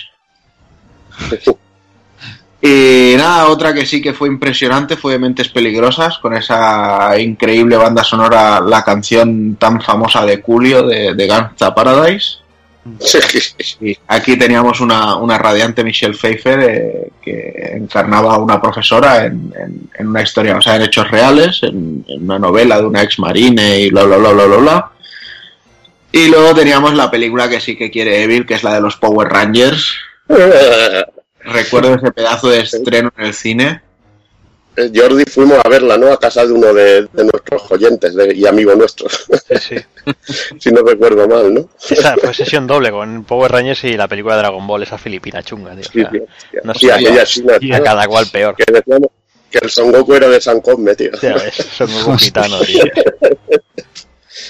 Sea, yo la, de, la del Goku de San Cosme esta la vi mm, al mismo, hice doblete entre con esta peli y la de Kung Fu Hustle. No, Kung Fu Hustle no, la de Kung Po. Que es aquella que está grabada encima de una peli antigua con, con los dos actores. Sí, que, hay un americano que hace de. Y además está ripeado una película china. Exacto. Que va ahí diciendo, pues ahora tu traje es amarillo y le cambian el, el tono al Sí, traje. y, y- Es una hostia, esa fumada. película es una- Buah. Pero bueno, que nos despistamos. Seguimos con el lío y nos vamos con un clásico de los thrillers como Seven, que de hecho la fui a ver no hace demasiado después de ir a una escape room de, de show y la verdad es que ha envejecido muy bien, Maravilloso. muy bien. Luego teníamos a Pixar Studios ahí con Toy Story. De hecho, bueno, Disney también estrenó Pocahontas ese año, pero sin duda el, el bombazo llegó con, con Toy Story y, el amigo en, en ti que hay. Ya ves. Maravilloso. película. Increíble. Y despedimos el cine con un peliculón. Consagró para siempre la carrera de Kevin Costner como fue Waterworld. Superworld, tío. Sí, y, y si os acordáis, eh, hay un grandísimo juego de Waterworld para Super Nintendo que es una obra Sí. maestra. a la altura sí. de la película. Bueno, es digno de Claro. tu colección, ¿no? O sea, te compraste la coleccionista que venía con el VHS. Hostia, venía con el parche del, del malo del Smoker este, ¿cómo se llama? Del, del Joe, ¿cómo se llama? El Joe Pesci, ¿no? ¿Cómo se llama el que hace de malo? Joder. No, no he hecho el- no pero no. Eh, no, el de American, el de Easy Rider. Oh, que no me sale el nombre ahora, mancho, me hago mayor. Bob Hop. Ah, Ojo, no. Bob Hope, no, ¿qué coño va a ser Bob Hope? Cipotes. Uf, bueno, ahora, ah, ahora me acordaré. Sí, ahora lo buscaré en Google, quiere decir. No, no. Que así salía en amor de amor a quemarropa y hacía de padre del, del Christian Slater, tío. Yo tengo, de esas veces que tienes el nombre en la punta de la lengua y no me sale. Estamos dando pie a que lo busques en Google. Que no lo busco en Google, hostia, que no lo busco en Google. Tira todo por culo, sigue. Te tomas la pastillita al Alzheimer y yo voy hablando de la música que hubo en 1995 y cuando te salga lo sueltas así, ya está. Ya no, ya no tiene gracia. A tomar por culo, me he enfadado. ya lo A respiro. ver, no respires, ¿eh? Venga, vámonos con la música. Empezamos. Dennis Hopper no iba a ser, ¿no? Dennis ¿Eh? Hopper. ¡Ole tus huevos! Dennis Hopper, tío. Sí. Lo busqué en Google, ¿eh? no es por mal. ¿eh? iba a decir, te iba a decir- Qué hijo puta, le iba a decir, iba a buscar en Google. Bueno, va, vámonos con la música, que aquí hay mucha salsa. Arrancamos con el María de Ricky Martin. Yo creo que aquí empezó la decadencia del universo musical. Buah. Y adem- además este año estuvo muy, muy basado en, en- en sistemas kármicos, ¿no? O sea, tenías una gran mierda y luego para compensar salía un discazo. Entonces hemos, hemos visto una mierdaza y ahora viene el, el Made in Heaven de Queen, que fue un, un pedazo de, de álbum con, con temas pregrabados antes de, de que la espichara Freddy. Luego teníamos el que sería el último disco de estudio de Héroes del Silencio, La Avalancha, que también lo podríamos bueno también. en la parte de las cosas buenas. Muy rico. Muy bueno, muy bueno. Y luego, ojo, que Enrique Iglesias se estrenaba en el mundo de la música con un disco que se llamaba Enrique Iglesias. de los cojones. Para que, quedara claro, para que quedara claro quién era, pero cuántas pollas se tenía que comer este tío para que le dejaran hacer el disco. La del padre, con comerse la del padre. ya le bastaba. y nada, como esto es una mierdeza muy grande, pues había que sumar el, el avalancha de héroes y el disco de inicio, que también se llamaba como el propio grupo, de los Foo Fighters, que nacieron aquí. Ya sabéis que yo siempre he sido un gran defensor de que Kurt Cobain se muriera para que, para que aquí pudieran formar los Foo Fighters. Así que un, un- un gran grupo y una gran gente. El Dave Grohl este me, me cae genial. Luego, bueno, aquí ya no hay, no hay karma, no hay yin yang, simplemente son dos cosas un poco pff, que son Evanescence. Bueno, cuando tienen. bueno, Bueno, Ra- es, como la, vec- es como la típica vecina que tienes que. "Bueno, Pon rato, pues. Sí. Que me la chupe, pero, me la vas a chupar, pero no me va a gustar. Pues eso es lo mismo. Y luego ahí estaban los Slipknot, que empezaron ya a tocar los cojones. Eh, Blind Guardian lanzaba un discazo como el Imaginations from the Other Side. Ahí no hay tutía, no hay vuelta de hoja y a Blind Guardian no hay quien le meta karma. Y Gamma Ray, sabéis que tenía que meter la puntillita heavy, aunque fuera para el final. Se acaba el Land of the Free, que posiblemente sea su, su mejor trabajo.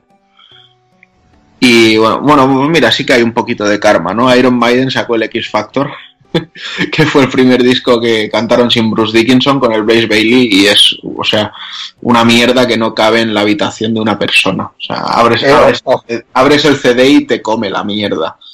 ¿Te quieres creer que, me, que vi a esta gente la vi en directo con este disco en, en Villarrobledo, tío, en Albacete? Que yo me llevo tan contenta a ver, a ver, me además tocaba eh, Halloween, Skin y luego Iron Maiden. Y madre mía, uf, bueno, a ver, estuvo, estuvo guapo, concierto, pero no me jodas. Te pilló la época en que Halloween ya estaba con, con el Andy Deris en vez de con Michael Kiske. Y, y además Iron Maiden con esto. O sea que, bueno, yo, yo no lo hubiera soportado. No, Pero no, bueno. eh, una vez que está, una vez que está allí metido y está borracho y fumado, pues ya te, ¿sabes? Porque mola, el rollo mola. Pero que, hostias, Yo me- yo me- bueno, iba, iba a decir una burrada, pero me voy a callar. Así que, sin miedo más, dejo paso a las revistas y, y me lo guardo para mis interiores. miedo me das. Estaba Pues sí, vamos a seguir. Vamos a seguir un poquito con los recuerdos aquí viejunos que estamos, que parecemos aquí una, pa- una pandilla de viejos jugando al dominó, recordando viejos tiempos, pero bueno, alguna gracia tiene que tener. Y vamos con, con las revistas de, del, del mes en el que salió este Illusion of Time y tenemos que remontar un poquito al número 43 de Hobby Consolas, que no lo podían dejar más clara dedicando la portada pues a, al, casi a, una, a un fragmento de la portada del, del juego de Illusion of Time, eh, con algunas novedades como eran el DM Park, Story of Thor, Unirally y Sequest y Tetris y Doctor Mario. Un pack que eran, bueno, que, si te gustan los puzzles, yo creo que era, era brutal en aquel momento, sobre todo yo que a mí siempre me ha gustado tantísimo el Doctor Mario. Y bueno, en este número 43 no analizan el juego, eh, te hacen una especie de review del juego, aunque se lanzó el juego durante este mes, el análisis lo harían sobre la revista siguiente. Pero bueno, en estos meses, sobre todo, y en esta revista hacen mucho hincapié ya en, la llegada de las consolas de nueva generación, dejando un poco atrás los 16 bits y los 8 bits también, con la llegada de Saturn y de PlayStation, que ya te lo van anunciando que pronto estarán en España con distribuidas tanto por Sega como por Columbia, respectivamente. Y bueno, eh, lo vendían un poquito como que las nuevas consolas están a puntito de llegar y, y están en unos precios imposibles, sobre todo en tema de importación, porque ya empezamos a ver anuncios dentro de las revistas en tiendas aparte de Game y uy, en lo que era Centromail en aquel momento, que te las vendían de importación o mejor la Saturn por 90.000 pesetas o 99.000 pesetas. Una locura en aquel momento. Y bueno, y como aquí siempre en Hobby Consolas, que yo adoraba la revista en su momento, eran unos visionarios, nos cuentan cómo el CDI será la máquina multimedia del hogar en los próximos años. Eh, y hacer un poquito un repasito de lo que iba a ser el CDI y que iba a ser como la, la hostia, que iba a ser iba a ser increíble y bueno, se quedó todo en agua de borrajas y es de las cosas que yo tengo que decir que no he visto una en, yo nunca he tenido la oportunidad de tener una en mis manos, aparte de lo que he podido ver alguna vez en, la, en alguna exposición o algo de eso, pero nunca nunca he tocado una, un CDI en mi vida. Pero eso y es, bueno, como, eh, es como ver una mierda en el suelo y querer cogerla, tío. No, ¿pa' no, no sé, no. Pero también he de decir que incluso en su día no me llamó la atención, incluso aunque viera imágenes de un Zelda para CDI o un Mario. Es que tuve una imagen de ese Zelda y te dan ganas de arrancarte las córneas, tío, Yo, directamente. yo tuve uno que se lo compré a, Har- a Harkendia y la verdad es que lo bueno que tenía esta consola es que leía los CDs grabados directamente. No hacía falta que fueran originales. Y pude probar, entre otros, el, los Zelda Zelda que estaba Historia, hablando. Eh, esos Zelda son puta maravilla, nene. ¿Qué cojones sabrás tú? Y bueno, luego la sección de, de Big in Japan, pues nos hablan sobre todo de hacer un pequeño análisis de lo que sería el Fantasy Star el 4. Iba a decir online ya por pura inercia. ¿vale? Y bueno, eh, hay un reportaje que ya os hemos hablado de él en un momento, que se hizo una especie de repaso de los mejores juegos del, del año 94. Y bueno, pues lo curioso es que en el apartado de consolas, como ya os comentamos en otra ocasión, se decía que la mejor consola, eh, la tercera mejor consola la primera era Super Nintendo con un 37%, la segunda la Mega Drive con un 15% y daban el tercer puesto a la Ultra 64 con un 14% cuando aún no se había ni lanzado y aún no, había- no se sabía ni el nombre real de la consola. Que como todos sabemos era Nintendo 64, no Ultra 64. Pero bueno, cosas de la revista y cosas de, de hobby consolas. Y que Y mucho bueno, romántico le sigue llamando Ultra 64. Sí, Es hombre, muy- claro. Es muy, es muy gafapastel y gusta mucho eso.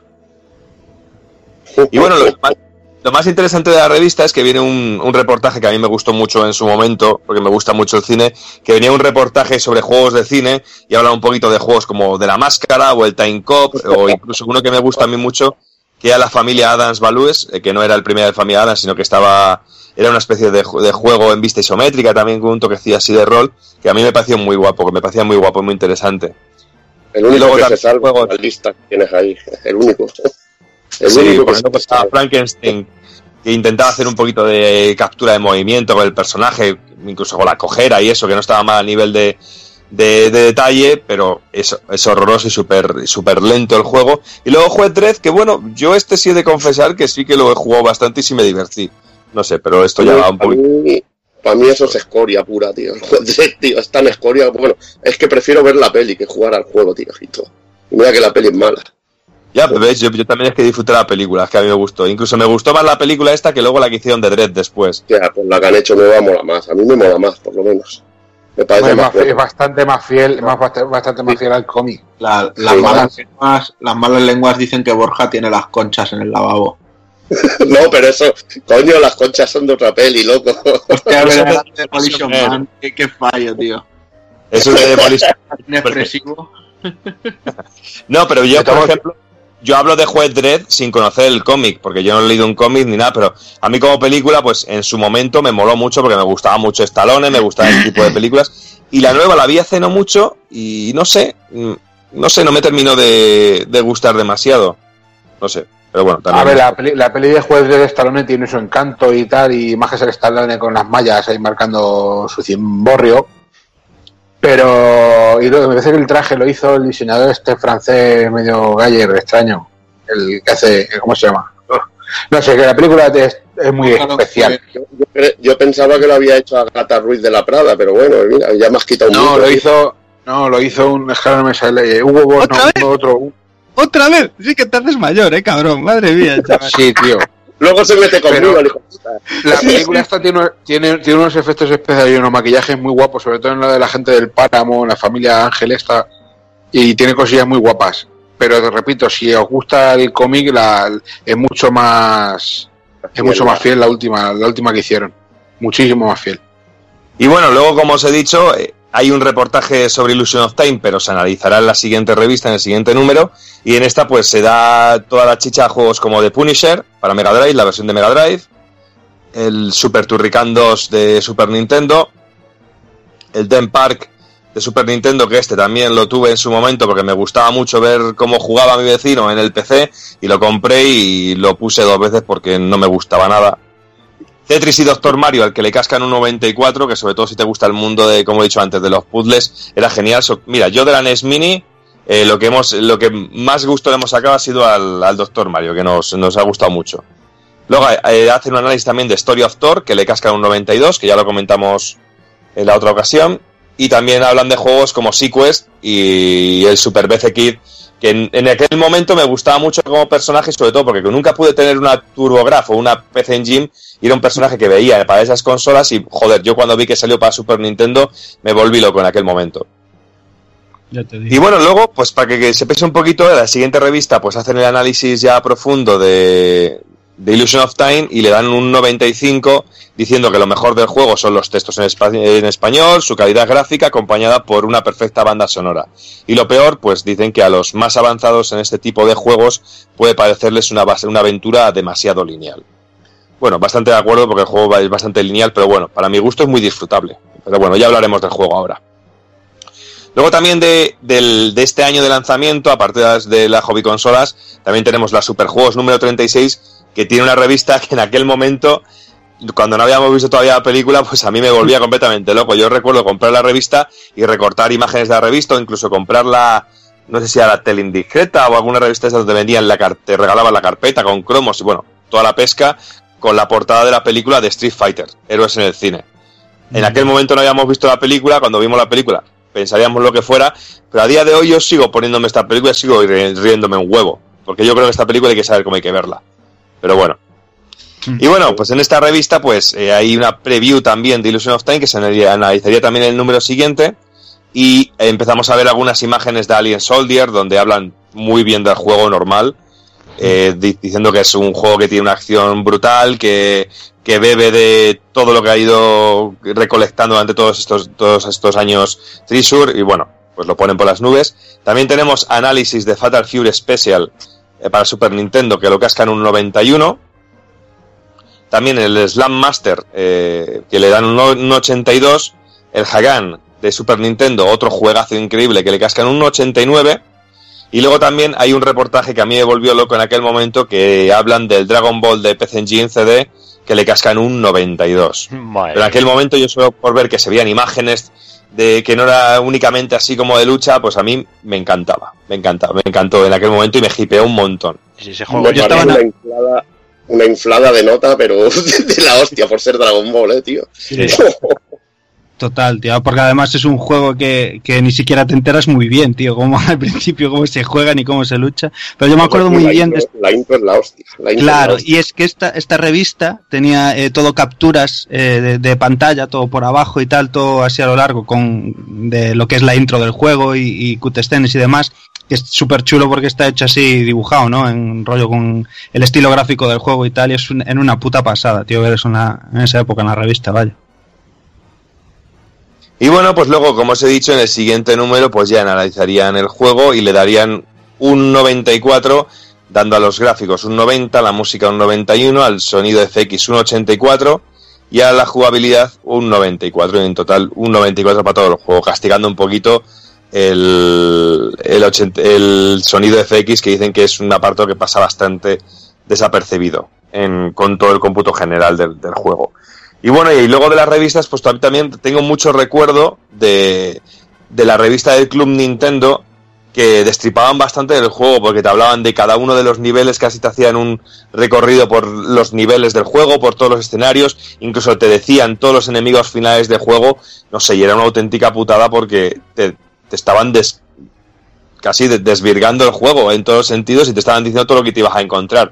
Pero bueno, era muy típico de la revista del Club Nintendo.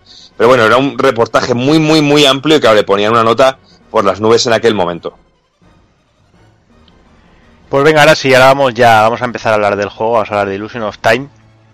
Eh, antes de nada, sí que queremos avisar de que, bueno, seguramente no vamos a contar el juego de principio a fin, pero sí que sí que vamos a, contar cositas que, bueno, podemos considerar spoiler. Así que el que no lo haya jugado y lo quiera jugar, eh, que, bueno, que, que corte a partir de aquí y, o, o que siga bajo, bajo su- sus responsabilidades. Así que nada, empezamos hablando con la historia. Eh, sí que es verdad que como buen RPG al principio del juego estás un poco perdido y sabes muy poquita de la historia y no te cuentan apenas nada más que un poquito de a través del- de la vida de- del personaje de Will que nos va a contar Kafka un poquito de, de su, de su vida, vamos. Sí, lo bueno que tenemos en este RPG es que no empezamos con amnesia. Sí. Pero lo único que podemos hablarnos de otros cientos de ejemplos. Pero bueno, Will, el protagonista, que es Will, que es el que controlaremos, vive en Southcape con, digamos, con sus yayos, ¿vale? Adoptivos, Bill y Lola. Es, es una persona muy animosa, muy lanzada, muy impetuoso. Va ar- armado con una flauta, la cual puede usar obviamente también para tocar canciones si previamente las ha aprendido. Tras un viaje a la Torre de Babel con su padre, obtiene poderes telequinéticos y mentales. Eh, puede mover objetos y ve por los portales oscuros para conectar con Gaia, que ya lo conoceremos un poquito más adelante. En la, esa expedición que decimos a la Torre de Babel tuvo lugar la desaparición de todo el equipo excepto de Will, incluyendo a su padre. Desgraciadamente, Will no recuerda nada de lo que pasó, ahí tenemos la amnesia, perdiendo el contacto total con su padre hasta que en cierto momento vía telepática, pues este le informa de la llegada del cometa fatal de necesidad que pasa cada 100 años cerca de la Tierra. Así por esto, pues decide emprender su propio viaje visitando ruinas antiguas en busca de respuestas y soluciones a, a estos problemas. Eh, su padre, eh, llamado Olman, eh, se dice que es un explorador eh, excepcionalmente grande, pero que no deja de ser curioso que se haya perdido. No será tan grande. Se perdió, como decimos, durante el, último viaje a la Torre de Babel, eh, aunque finalmente, hay un spoiler, os aviso, pues se revela que murió allí debido al flujo alterado del tiempo, convirtiéndose en un espíritu para vigilar a Will, eh, supongo que incluso cuando practica el onanismo. y estas cosas siempre me da muchísima grima de los juegos, estos juegos, tío, o sea, no sé, estás todo el día siguiéndolo y cuando va al baño estás detrás de él también, ¿no? Sé. Bueno, cuando en el juego Will toma la cima de la torre, pues se reúnen y el padre regala toda su fuerza espiritual a Will, le hace un Jinkama, rollo Goku. Sí.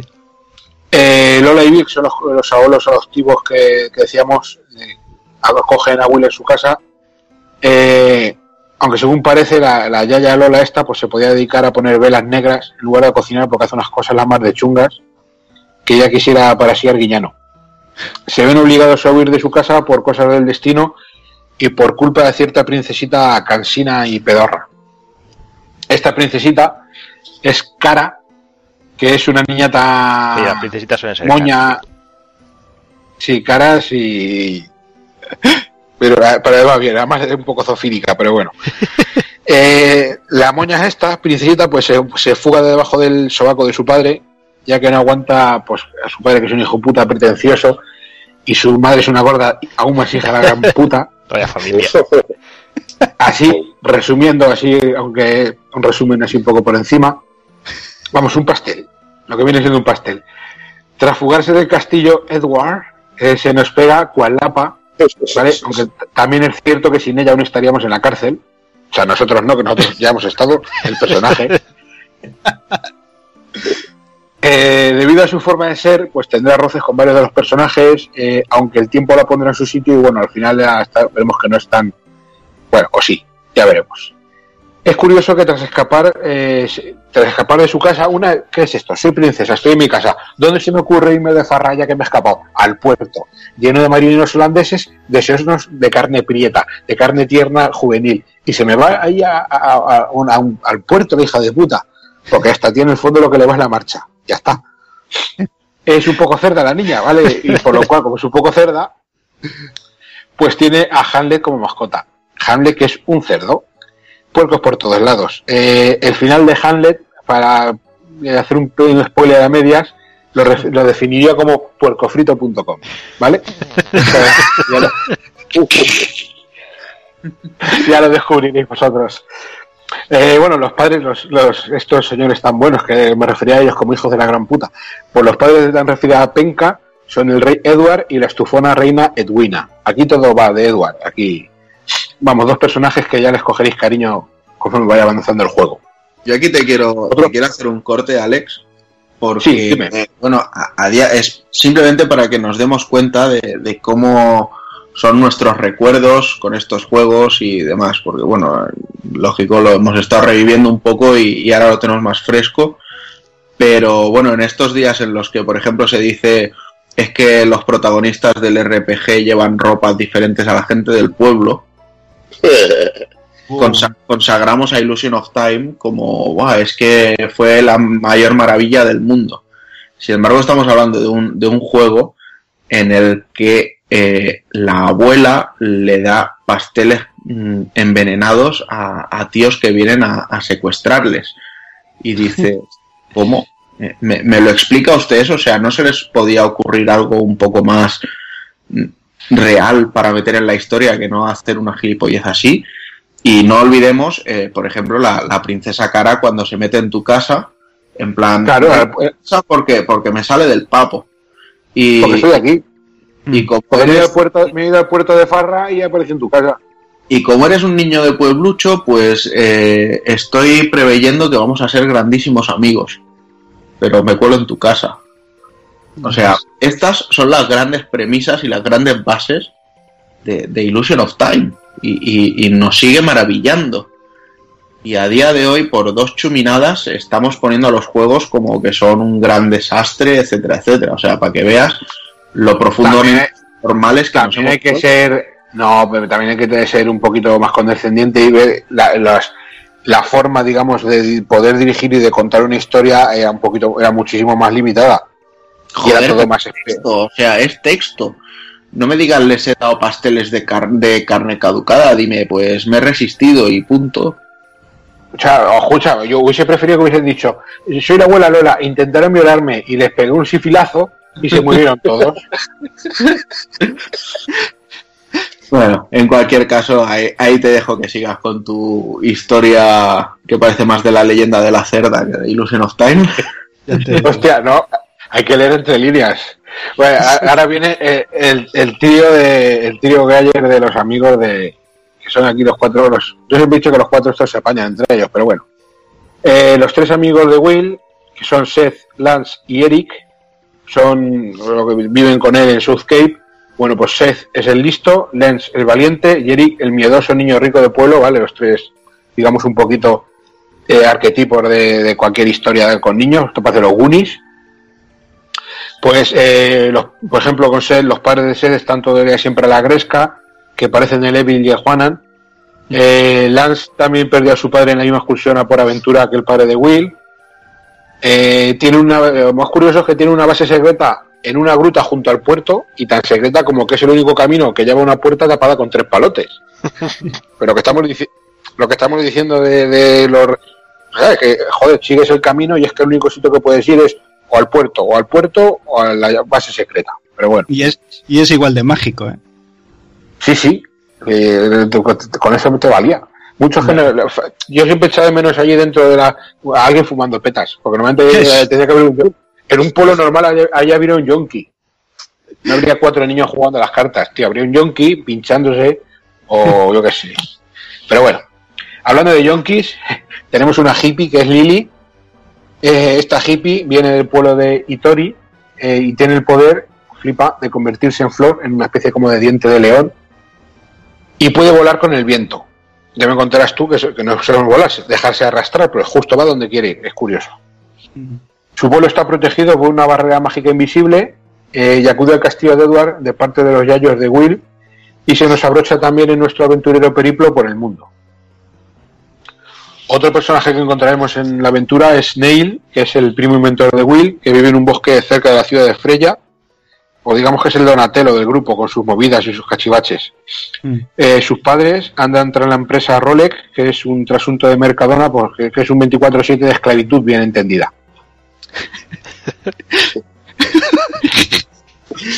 Coño, ¿no habéis visto el programa de Mercadona de pues es el rollo de esclavitud que se llevaba entonces? Y no pasaba nada. Vamos a ver, eh, más personajes. Luego te- tenemos a Friedan, que aunque no es un personaje en sí, es, digamos, un nuevo Will, ¿vale? Que es un alter ego, al que accederemos desde el, desde el otro lado, desde el lado oscuro, gracias a un don que nos da Gaia. También se le conoce como Caballero Oscuro, tira de espada y no hace preguntas, hostiaza todo lo que se mueve y fuera. Eh, será normalmente el elegido para enfrentar a la mayoría de los final boss del juego. Shadow, que también es otro alter ego, otro nuevo Will, es bastante distinto al anterior y la lástima es que lo conocemos ya en un, en un avanzado, en muy avanzado del juego y está formado por el mismo material que el cometa del caos y a mí me recuer- siempre me ha recordado bastante a Venom, a de Spider-Man, ya que puede licuarse, alargarse y como si fuese unas bragas húmedas viejas, así ¡ah! es una cosa muy es un concepto, ¿tenéis claro el concepto de bragas húmedas viejas? Y grandes te falta. y, muy grandes, pues, y que, huele, que huele- huelen a perro mojado, pues este es el Shadow. Luego otro personaje que encontraremos es el usurero hijo puta este de Gem, el joyero, que es curioso lo que decimos de, de personajes reciclados adopta el aspecto de cualquier vecino de cualquier ciudad.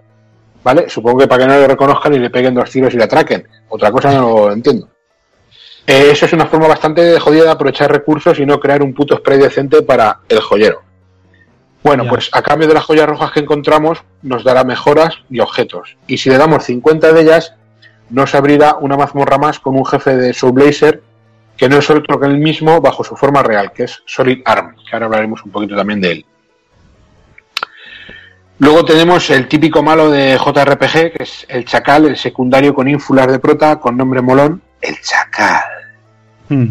Al menos no se llama Sephiroth Seifer o Miyamoto o Takokun, ¿vale? Pues un nombre un poquito más así.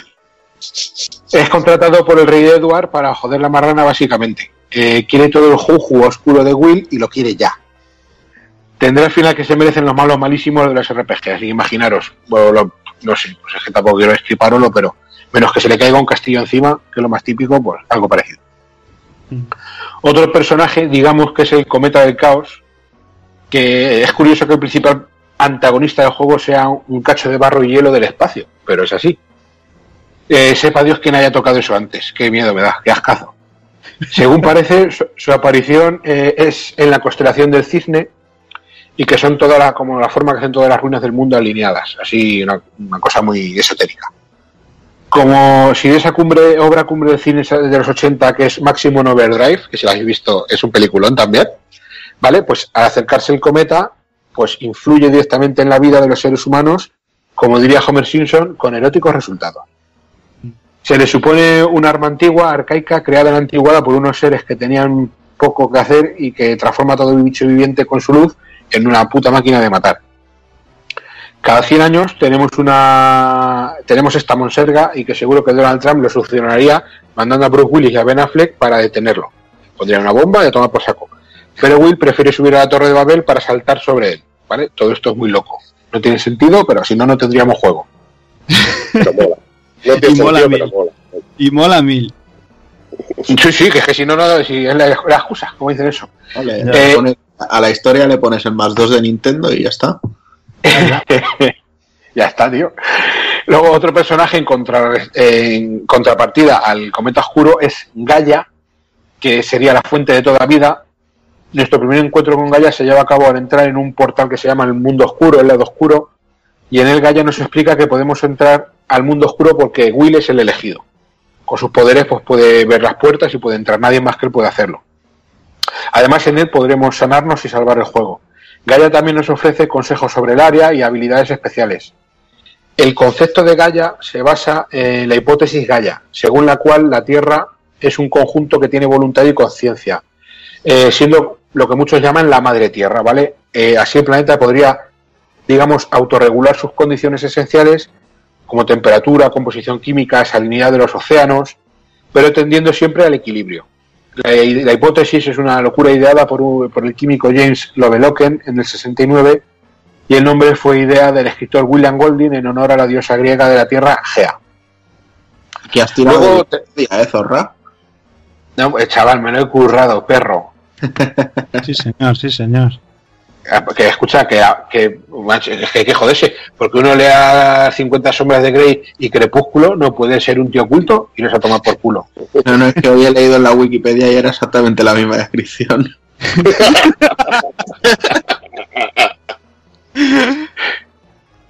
Hijo de puta eres. No, to- todo esto son datos que yo tenía en la cabeza desde niño. No te jode. ¿Quién coño es James Lovelocken? Hijo puta. Bueno, demonios. Demonios encontramos eh, uno- un- unos cuantos. Tenemos a Castoz, que es el cabezorro rojo de las ruinas incas. En la versión japonesa podías dañarlo en cualquier momento, pero en las occidentales solo cuando le hacías retirar las manos.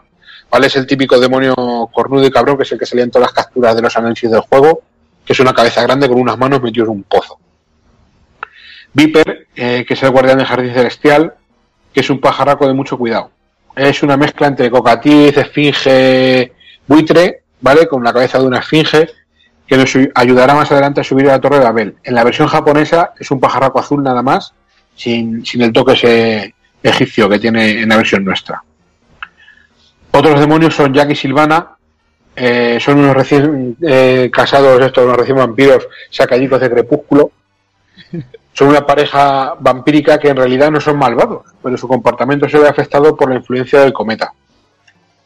Eh, Fanger, eh, que es un cien pies gigante que nos espera en la Gran Muralla, y la Reina Momia, que aunque empieza el combate como una jamona cordera, acaba el asalto que parece Carmen de Mairena derrotada a las 6 de la mañana en el caracol que frecuenta Takokun.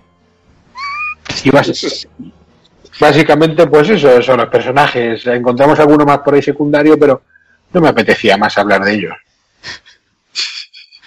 Oye, ¿quién, ¿quién nos dio más por culo de todos los jefes finales? Uf, los vampiros son muy cabrones, eh. Los vampiros, como, como no te centres en uno de ellos y te cargues a uno y luego vayas a por el otro ahí ordenado, se te pueden poner muy, muy, muy bravos, eh. Ya, lo, lo que pasa es lo que tienen los vampiros es que pueden leerlos un poco. Sí, sí, a veces sí, pero bueno. Yo creo que, como en líneas generales el juego es bastante fácil, incluso la mayoría de jefes finales es fácil, se pone un poco más complejo al llegar al final a la Torre de Babel, que tienes el, bueno, el boss rush, o sea, vas, eh, pues todos los que acaba de nombrar eh, Kafka, pues uno detrás de otro, y un punto de la mitad para adelante que se convierte así un poco en un survival, ¿no? O sea, no puedes rellenarte la vida, no puedes curarte, solo si tienes eh, hierbas y tal, y ahí ya se ponen jodidos. O sea, porque de por sí son los mismos, con los mismos patrones, pero más difícil, quita más vida y tal, y aún por encima el no poder cu- eh, curarte y tener que luchar con- de uno contra otro así de seguido es, es jodido, la verdad. De, de todos modos, te has hecho de los que nos ha hablado Kafka, no te has hecho de los que ha sacado de la Wikipedia. Ah, no llores.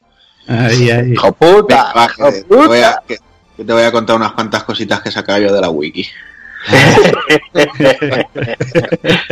Porque, bueno, eh, ¿Qué haríamos sin Google? ya hemos dicho antes que eso, que Illusion of Time se presenta como un juego de aventuras y, y de muchos descubrimientos arqueológicos y de ruinas y demás. Y bueno, hay muchísimos guiños a, a algunas de las maravillas del mundo, tanto de las actuales como de las antiguas, y, incluso algunas que ni siquiera lo están reconocidas. Uno de ellos pues serían las líneas de Nazca o bueno, en este caso pasaremos por el desierto de Nazca y pues simplemente deciros que se conoce como Nazca en sí a una agrupación de valles que están localizados en la costa sur del Perú y son unas ruinas que y, el propio legado de una civilización llamada otra vez Nazca que además de por las líneas famosas son recordados por un increíble sistema de acueductos que subterráneos que desarrollaron y que de hecho siguen siguen funcionando en la actualidad. Luego tenemos otra zona que es Angkor Wat, que está construida en Angkor, en Cambodia, y se creó para el rey Surya, Surya Yavarman II. Esto lo sabía yo de, de toda la vida también. ¿Eso no es un malo de Musculman? Sí, exacto, el, el. Y nada, ahí se construyó en el, en el siglo XII y sirvió como propio templo y ciudad para, para este rey. Y además sirvió como centro religioso para, para diversas culturas que pasaron por allí, que, bueno, por ejemplo, fue el hinduismo que estaba dedicado a Vishnu, o más tarde el, el budismo. De hecho, luego veremos otra zona en la que también hubo un- una cosa muy similar. Y, y poco más que deciros de esta gente, simplemente pues eso, que, que es una de las piezas más valiosas del legado de la cultura Hemer que, que habitó allí. Luego tenemos la Gran Muralla China, de esta sí que hay poca gente que no haya oído hablar. Es uno de Más los... que nada porque en todos, los, en todos los pueblos hay un restaurante chino que se llama así. Exacto. Y nada, es una cosa que está hecha a base de arroz tres delicias, con los rollitos que sobran. Y nada, son una serie de fortificaciones que, que se crearon, se levantaron y de hecho se, se llegaron a reconstruir en, en determinados momentos también para proteger las fronteras del norte de China de los ataques de Xiongnu, que era una agrupación de pueblos nómadas de, de la propia China. Uno de los tramos más famosos es el que se construyó en el año 220 a.C. por el primer emperador de China, que era Qin Shi, que no es el malo de Mortal Kombat. Y aunque muy poco, la verdad es que todavía queda en pie algo de, esta pequeña parte que, que levantó. Esto y me lo imagino, o sea, no, he estado en China, no he estado viendo la Gran Muralla, pero me lo imagino como cuando vas a, Berlín y, ves a todo el mundo intentando pillar un trocito de piedra del muro y que al final dices, pues si ya no va a quedar muro, o sea, no, no hacía falta tirarlo, solo hacía falta convertirlo en algo turístico y que todo el mundo quisiera venir a llevarse una piedra y el muro caía solo, ¿no? Pues imagino que aquí será lo mismo, pero a lo bestia con los chinos. Luego tenemos las pirámides de Egipto, ¿vale? En Illusion of Time, bueno, tenemos una gran pirámide y, por supuesto es, directamente una alusión a, una de las grandes pirámides que tenemos en Egipto, que en concreto es la de Giza, que es la más grande y que se construyó como tumba o mausoleo para, para el rey egipcio de Keops. Y bueno, de hecho, mira si es increíble esta, esta construcción que durante más de 3.800 años se ha considerado como la construcción más grande creada por el hombre. Y bueno, de hecho es tan increíble que a día de hoy todavía teorizan sobre cómo consiguieron crearla. O sea, ni siquiera. O sea, de, to de, de todos modos, la, fon la, fontanería no se la hizo débil a esta gente. Sí, hombre, tanto que se la hice yo. Lo peor, lo peor es que a más de uno le saldrá sarpullido cuando descubra que en una de las piedras está el logo de Nintendo. Entonces lloraré. No, que sí es cierto, yo cada vez que pienso en, en, la construcción de una pirámide, yo no sé vosotros, pero yo veo a, a Shu levantando la piedra a las espaldas Sí, sí, en el sí. combate contra Saucer, y esto, esto es impepinable. Pues no sé, igual Shu está ahí en la punta de arriba de la pirámide. Pero bueno. Y nada, tenemos también la Torre de Babel, que, bueno, esto no es una maravilla de la Tierra, simplemente está sacado de la primera novela de ciencia ficción conocida, que es la Biblia. Sí, Y en el juego, aparte de subirla, pues hacen continuas menciones a la Torre de Babel. Lo único que, bueno, pues no se construyó para saltar al cometa Halley en sí, como aquí, sino que se dice que una humanidad que hablaba un único idioma, pues fue muy arrogante y decidió levantar una torre que llegase hasta los cielos y así al crearla por el simple motivo de, de, no adorar a Dios, sino de demostrar que el ser humano era magnífico y maravilloso, pues Dios se enfadó y entonces los hizo caer de la torre, haciendo que todos se confundieran y no pudieran hablar entre ellos y creándose los idiomas, bla, bla, bla, bla, bla, bla, bla, bla, sea, una gilipollez de de la Biblia de los cristianos. De, ¿Cómo explican eso ustedes? Eh, Dios uno, eh, ciencia cero. Pues así. Sí, pero que hay, eh, entonces, de que las tías practiquen el francés, la culpa la tiene Dios. Sí, la tiene Babel, sí. y lo del griego también. El griego, qué, mar qué maravilla. Hacer lo que te y el, eh, Qué maravilla. Y el idioma también. Bueno, me, me dejas sin palabras. No, venga, va, te voy a decir un chiste y te voy a decir que no puedo decir ni mu. mu es el, el sitio de... Madre mía. ¿Cómo hila? ¿Cómo hila? Este es el nivel. Maravilloso, maravilloso. Qué, qué mal, qué mal. En fin. Bueno, la tierra de Mu, que aparece también en Illusion of Time, es parte de, también más de mitología que de algo real, aunque creo más en Mu que, que, en, que en la Torre de Babel. Y es un continente que se presupone que existió en el, en el océano, pero que desapareció cuando la civilización humana todavía estaba comenzando a nacer. De hecho, se cuenta que muchas de las grandes civilizaciones, como la egipcia o, o los mayas, incas, etcétera, etcétera, eh, nacieron directamente de personas que originariamente habían pertenecido a este continente, rollo, pues peña que se había pirado o habían conseguido llegar fuera y emigrar, pues que eran los que habían creado todo. En la serie de Perdidos, que tanto nos ha gustado a todos, y quien diga que no le hacemos un kick de la llamada y no participa en ningún programa más, ¿No? se hace referencia a que los pasajeros del vuelo Oceanic 815 están en esta isla. Y de hecho si, en un editor de notas eh, no, recuerdo si era con Alt o con Alt y Command metíamos la, secuencia de números que, tanto les obsesionaba en la segunda temporada de 4, 8, eh, 4 8, 15, 16, 23, 42 y hacemos un espacio. Entonces eh, automáticamente nos sale un símbolo en el, en el editor de texto que es el símbolo de Mu que es el de esta isla. O sea, que toca de los cojones lo bien hilado que lo tenías, los tenían todos.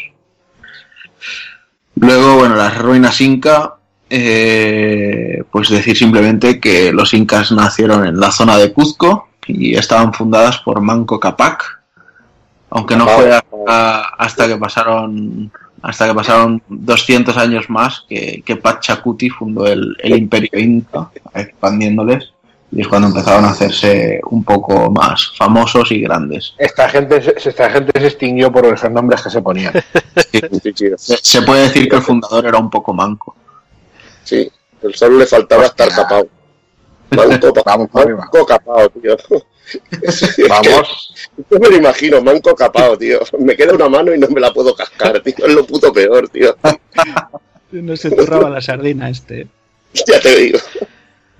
Bueno, vamos a dejar a los incas y vámonos con los jardines flotantes, que esto es otra de las maravillas del mundo antiguo y bueno, son los jardines flotantes en Illusion of Time, eh, no, el jardín del cielo, perdón, Illusion of Time, y es la referencia a los jardines colgantes de Babilonia. ¿vale? La, la construcción se atribuye a Nebuchadnezzar II, que este lo conozco yo desde tercero de GB, no es que haya investigado ni nada en la wiki. De todo tampoco. modo, vamos, Ese de es todo modo tuyo. se nota que, que a ti, eh, tu- tus padres cuando te llevaban a la cama, todo esto te lo, le- te lo leían. Se nota, se nota. Sí, sí, sí, sí, sí. Eh, además este era mi cuento preferido. Y decía, ¿Verdad "Papi, que sí? el de los jardines flotantes que luego se lo tengo que explicar a unos colegas. Y nada, y anoche antes de acostarme pues me lo leyó. Qué bonito, qué bonito. Qué imagen tengo ahora mismo. Tú con tu barba tapado hasta arriba. Papá, papá, léeme los jardines flotantes. Pues nada, como decía, se, se creó en, el año 600 antes de Cristo y según se cuenta, eh, aquí nuestro amigo Nebuchadnezzar II los le- levantó estos jardines para complacer a su esposa Amitis de Media, que estaba enferma y echaba de menos los árboles y la flora de, su Persia natal. Entonces, pues aquí el amigo que, calzaba bien, pues se decidió a, a construir. Esto es como ahora los, los jeques estos que tienen los Ferraris de diamantes y esas cosas pues este hizo algo por el estilo. La pena es que varios terremotos destruyeron todo esto y, y no queda demasiado que ver, pero bueno. Y luego ya por último, para dejaros ya en paz, porque seguro que se os está haciendo muy pesada esta parte, tenemos el monte Kailash, que en realidad en el juego lo vemos como el monte Kres, y esto está situado en el Tíbet, en el Himalaya, y cercano a uno de los ríos más largos que tiene Asia, que es el río Indo. El monte Kailash sí es un lugar sagrado y eh, de hecho en él eh, no solo una, sino conviven cuatro religiones, el hinduismo, que aquí adoran a Shiva, el budismo, que veis aquí tenemos lo que, lo que os decía antes con, con la gente de Nazca, que tenían tanto el hinduismo como el budismo. Lo que pasa es que aquí se añadirían también el jainismo y la fe tibetana de Bon. La curiosidad es que nadie ha escalado nunca la cima de esta montaña, ya que está considerada como lo más sagrado, y entonces pues no, no se puede escalar. Y Me alegra creo- que saques el tema, me alegra que saques el tema porque verás, yo creo que el budismo es una de las religiones por la cual, eh, madre mía, chaval, joder, joder, que vas a, que vas a decir que el budismo es una subrama del hinduismo y ta, ta, ta, Sí, sí, sí. Yo yo iba a decir, lo que pasa es que hay, hay ciertos matices en tu dialéctica por la cual yo creo que sería más acertado decir que eh, los hippies tenían aquí un fumadero gordo, gordo, gordo. Madre mía. Qué bonito, qué bonito te ha quedado. Cabrón. Bueno, pues ahora con, con esta cortada de rollo que me ha pegado el nota este, me enfado y no respiro y, y casi que paso a quedar Es lo, que te, es lo que te cuesta la coña que le has hecho de la wiki y la has pagado cara, tío. Joder, pero yo se la he metido viendo Black y me ha hecho una gilipollez. Pero el cabrón, el cabrón seguirá, te seguirá toda la noche, tú no te preocupes. No, que le vas no, a pagar. no. Me puede No, no, pero hasta, hasta hostia, mi mamá, fuera de cachondeo, está esto bien, macho. Yo no sé de todas estas movidas, pues esto está bien saberlo. Ya, si, si, voy a, con- si voy a concursar a Boom o ahora caigo, pues todas estas cosas me vienen bien. No, pero así puedes pillar todo el trasfondo de las Urasuraz, por ejemplo. Escucha, esto, estas cosas vienen muy bien si vas a ligar a algún bar así de carretera, a las tías que vienen a comerte la oreja, sí. sueltas todo este rollo y triunfas. Y en tu pueblo, tío, en tu pueblo, la primera que veo con la buena y el entrecejo, voy y le digo, oye, ¿tú has escuchado hablar del hinduismo? Y, Tú y ¿eh? He hecho- eh, no te iba a enseñar Tailandia, pero te iba a enseñar los jardines flotantes. Bueno, venga, ya va. Venga, Dani, entra, por favor. Madre mía. Por favor, Dani. Os veo animados. Vamos. Dani, adelante.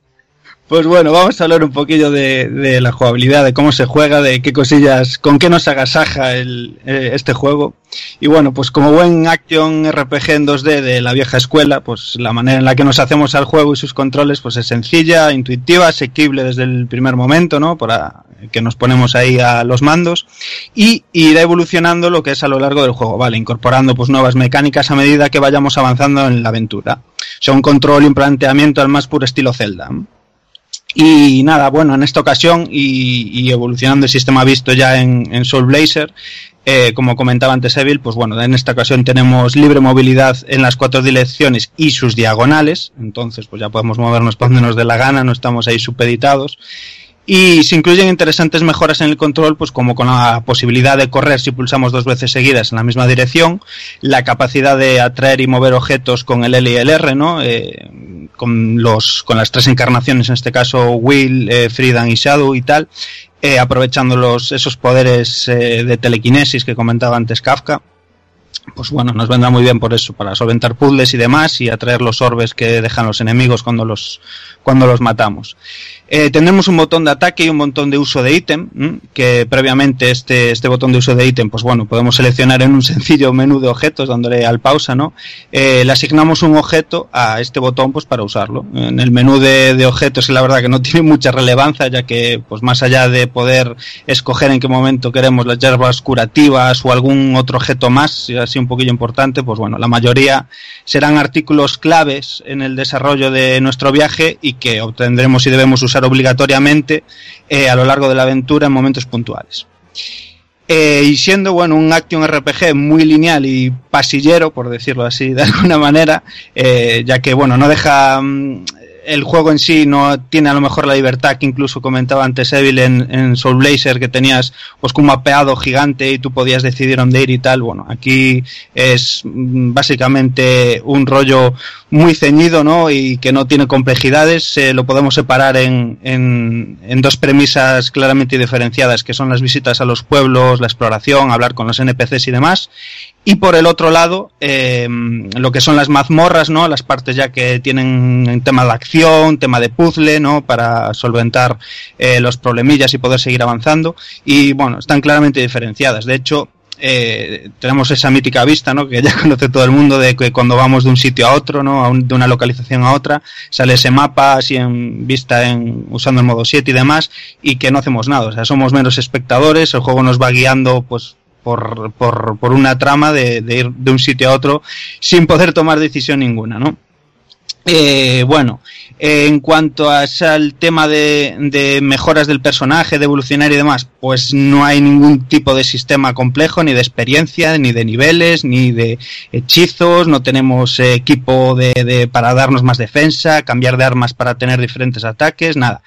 Todo muy sencillo. eh, tenemos un sistema de mejoras que va em, muy focalizado lo que son en las mazmorras.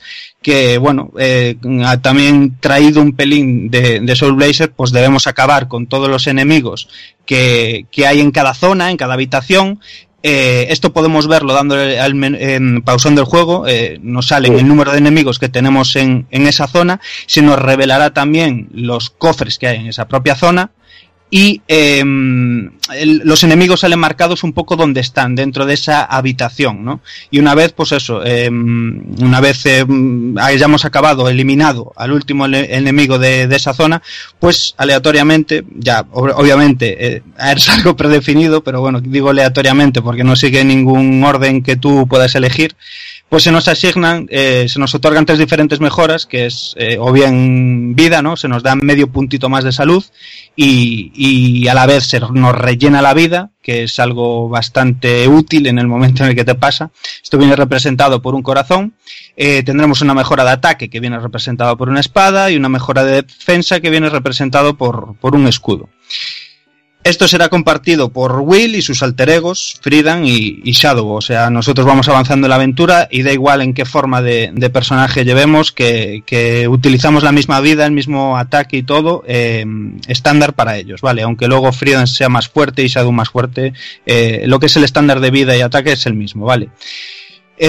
Toda esta simpleza y toda esta manera agradable que tiene mm, para acercarnos al juego, ¿no? También se ve eh, lo que es en el hub, ¿no? En el menú que vemos siempre mientras estamos jugando, en la parte superior, eh, tenemos eh, a la izquierda la vida, como, os decía, como si de un Zelda fueran con corazones, aquí son con puntitos, y a la izquierda vemos nuestra vida, a la derecha la del enemigo en el que nos estamos enfrentando en ese momento, y en el centro de la pantalla pues vemos los orbes que vamos recogiendo, ¿no? En la parte mm, centro izquierda, eh, que podemos juntar hasta 99, y en el 100 nos darán un corazoncito, ¿no? Que viene siendo el equivalente a una vida, una vida, un intento de si nos mata un enemigo, si nos mata un jefe, lo que sea, pues volvemos a empezar, eh, no la mazmorra entera en este caso, sino esa habitación, ¿no? Esa zona.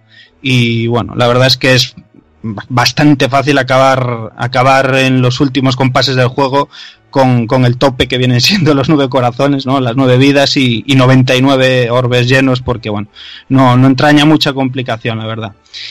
Y mm, me parecía muy curioso, me parecía muy curioso que de, que de alguna manera cuando estamos golpeando a los enemigos y demás, eh, se nos muestra en forma de número el daño que le hacemos, ¿no?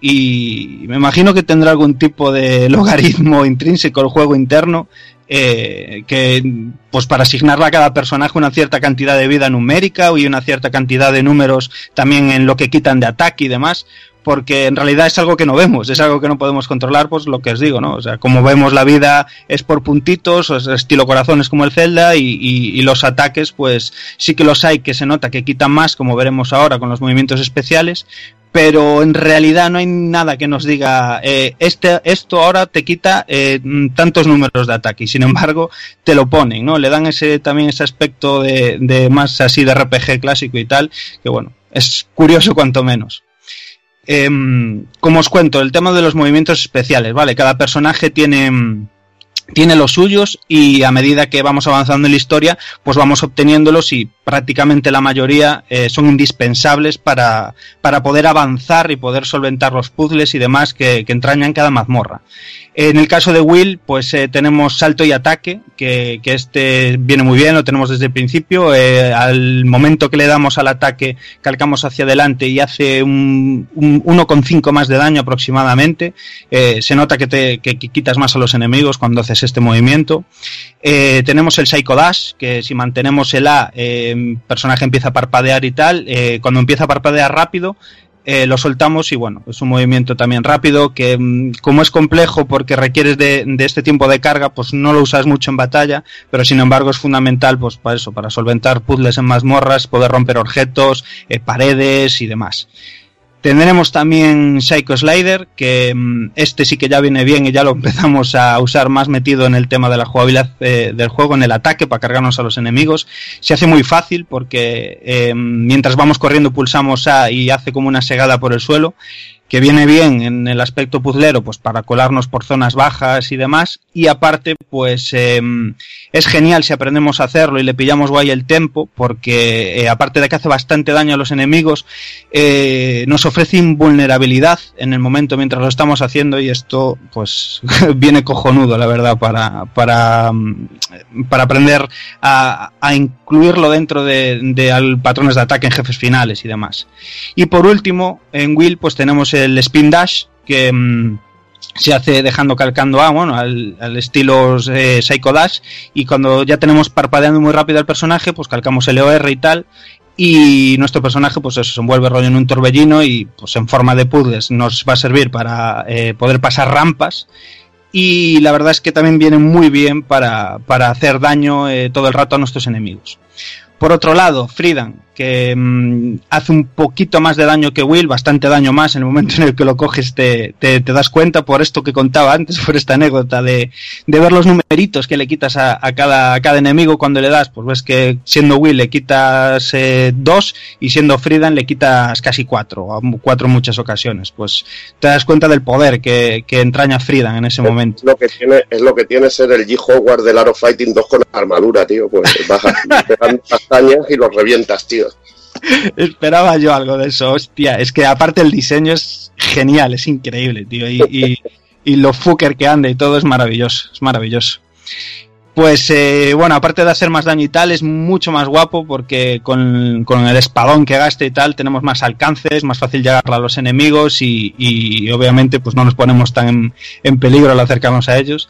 Y como movimientos especiales pues tiene uno que a mí en, en su día me flipaba muchísimo y me sigue flipando que es el fraile oscuro que en este caso, pues eso es también un ataque de carga. Dejamos calcado A y cuando empieza a parpadear rápido lo soltamos y lanza una bola. Y, y que, que esta bola al impactar en el primer enemigo, pues eh, se esparce en cuatro bolas más que hacen un efecto así de, de como de remolino. Y bueno, este ataque es brutalísimo, brutalísimo para, para limpiar un montón de monstruos cuando se juntan muchos en la pantalla, es cojonudo. Eh, tenemos eh, Aura Barrera, que bueno, pues en- mantenemos ahí al mismo estilo que, mm, que, mm, que hacía en este caso Will el Spin Dash, pues en este caso, pues eso, también cargamos A, usamos LR y demás, y nos salen como una especie de mm, cristales, espejos de barrerillas que rotan a nuestro alrededor y bueno, también sirven para tanto para protegernos de enemigos y proyectiles y tal, como para dañar.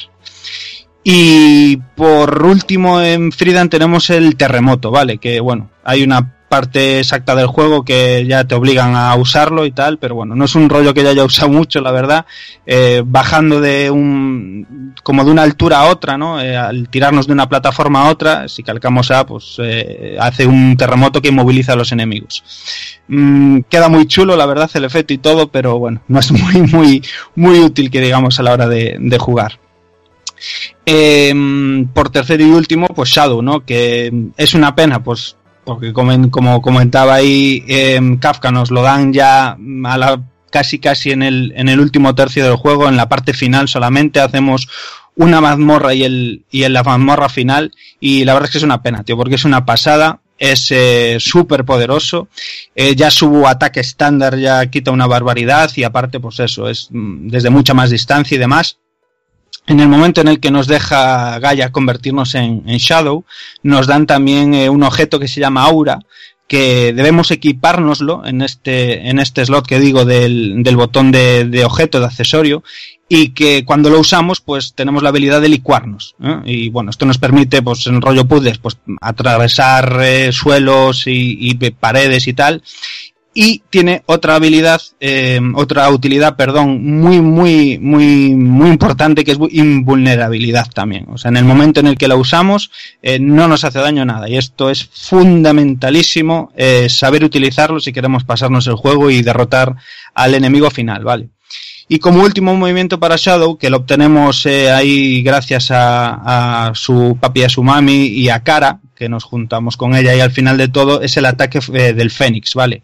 Eh, simplemente, pues nada, es utilizando el mismo ataque estándar que hasta ese momento, pues contra el enemigo final eh, sale pues un Fénix disparado y nada, en plan proyectil. Este ataque, que lo hablaba antes con, con Evil también, eh, se ve en, en este caso en Soul Blazer también, es un tipo de magia que se usa en Soul Blazer y la verdad es que bueno, lo ponen aquí como, como guiño rollo casi al final de todo el juego, como lo más poderoso y, y mola un montón.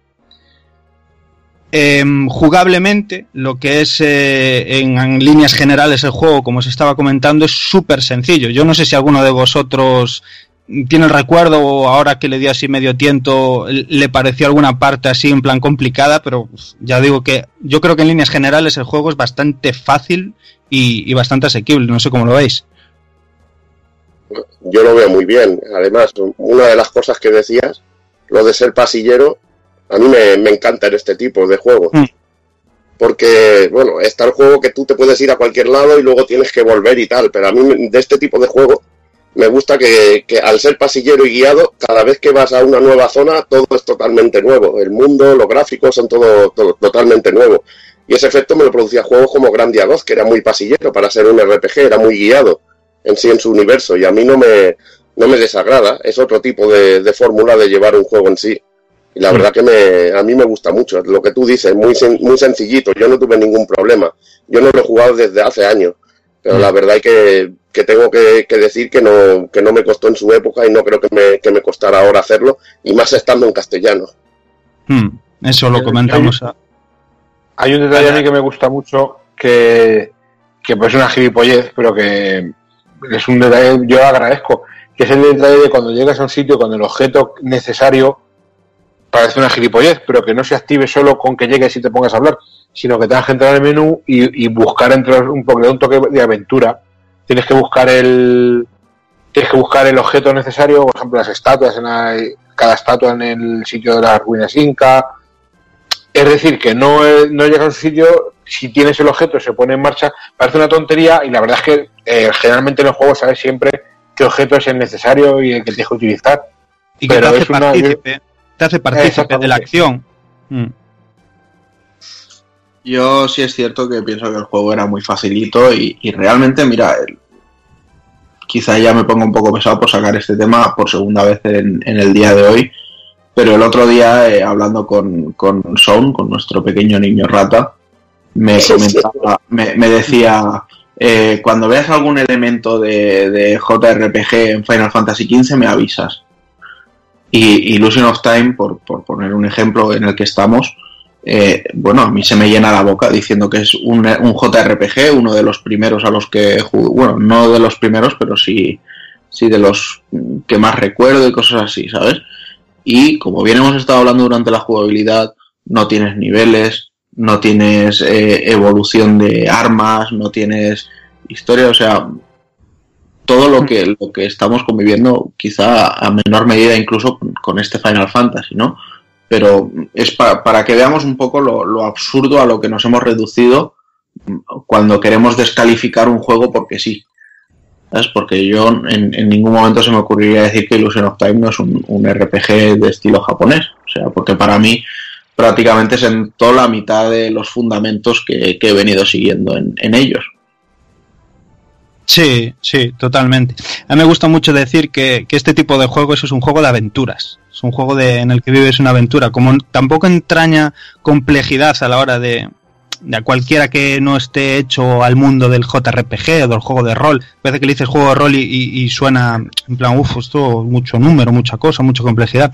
Y no, en realidad es vivir una aventura, ponerte en la piel, empatizar con el protagonista que llevas y, disfrutar el viaje, la historia que te van a contar. Y, y aquí, pues bueno, hay una manera de hacerlo que, que como decía Evil, mm, da igual que sea pasillero. O sea, el juego divierte, pero muchísimo, muchísimo. Aunque te esté llevando de la mano todo el rato, te esté diciendo, ahora ve aquí, ahora de aquí a aquí, nos vamos allí, nos vamos al otro lado.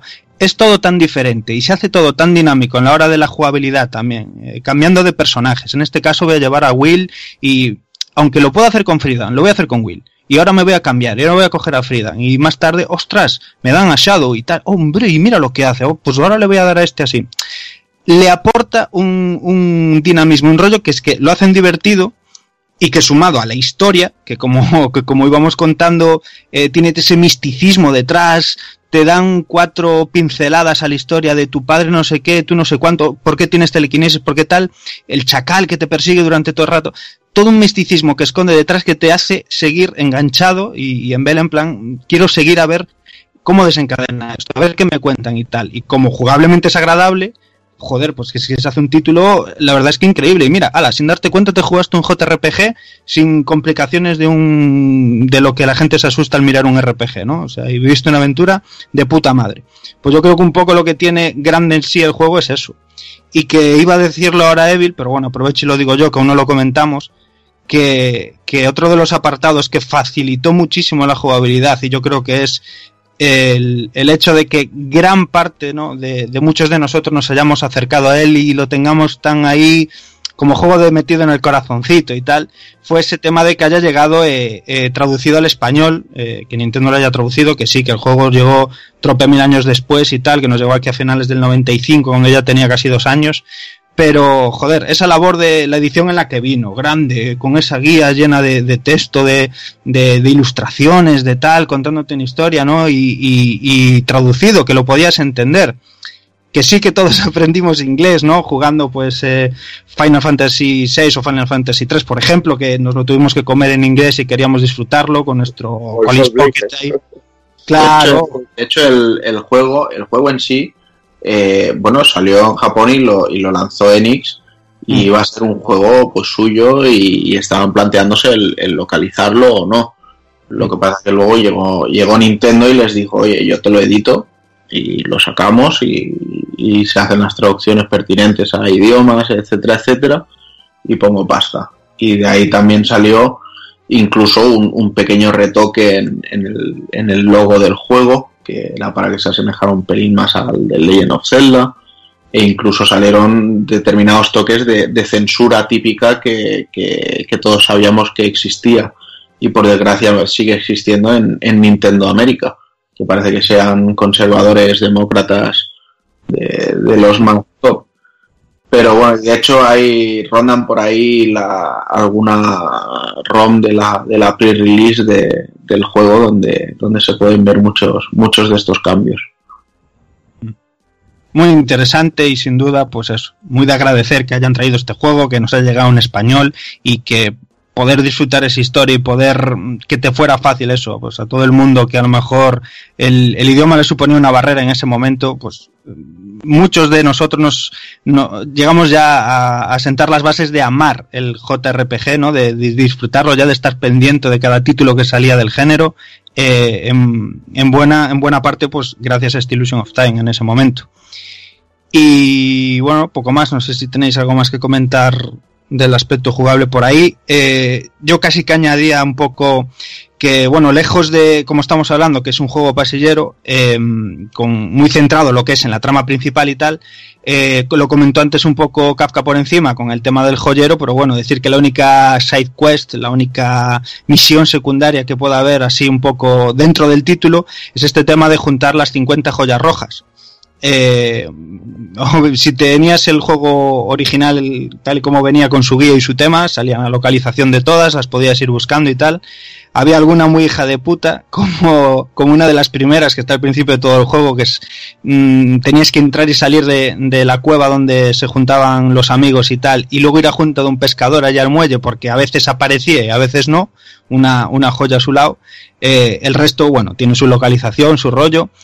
Y, y, si nos lo curramos y somos capaces de juntar las 50 joyas rojas, eh, al final del juego, antes de enfrentarnos contra el jefe final, se nos permite volver a la, última localización en la que estábamos y ir a hablar con el joyero, ¿no? Que, que tenía estas 50 joyas y nos transporta pues a una habitación misteriosa y bueno, tenemos una mazmorra extra que se llama Mis Secretos. Eh, me parece que los enemigos son como los de las minas, eh, pero bueno, más poderosos y lo típico, eh, mismo sprite y cambiado de color y tal.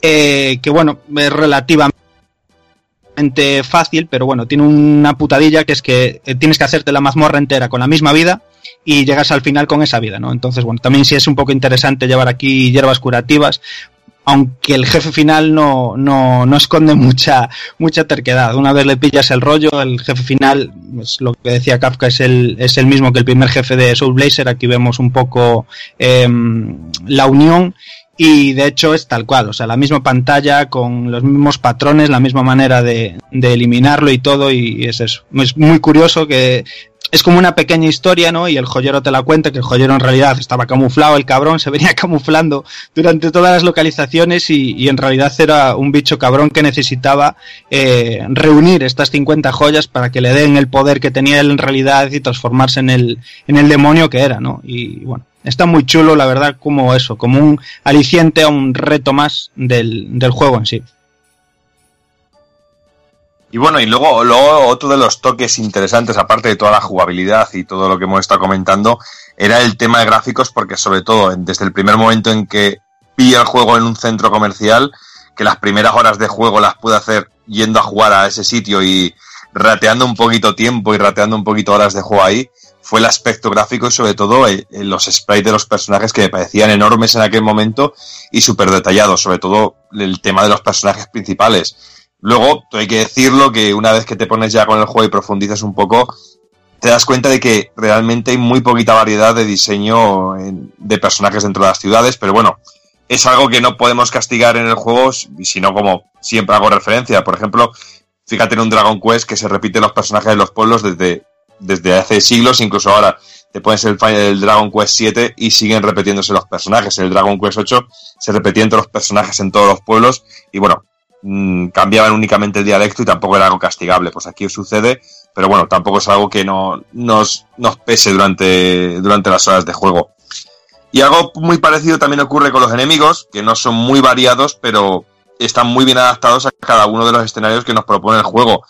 Y ya, pero bueno, como os digo, que no, no es un punto demasiado a criticar y que bueno, que tampoco pesa demasiado sobre el juego, porque como bien ha dicho antes Evil, que lo bueno del juego es ser un pelín guiado, un pelín, un pelín lineal pasillero, te ofrece también la posibilidad de que cada vez que llegas a una nueva zona te encuentras con un espacio completamente nuevo, con gráficos completamente diferentes y la variedad de enemigos, pues, depende de cada zona, pues va siendo una, aunque se utiliza mucho el cambio de colores, pero bueno, es algo muy, de, muy, muy de la época.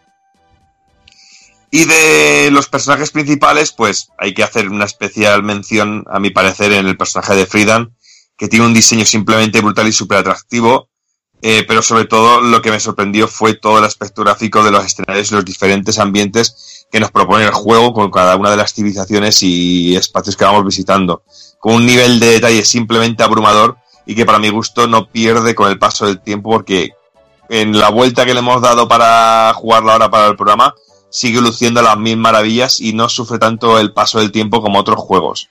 También del estilo que les pesa muchísimo. Y ya si nos vamos al mundo de las 3D, ya cuando fue el salto a PlayStation, eh, que el tema de los polígonos de, los polígonos en los juegos, para mi gusto pierde un poquito de gracia. Este tipo de juego a mí este no, no ha perdido nada, para nada en ningún sentido.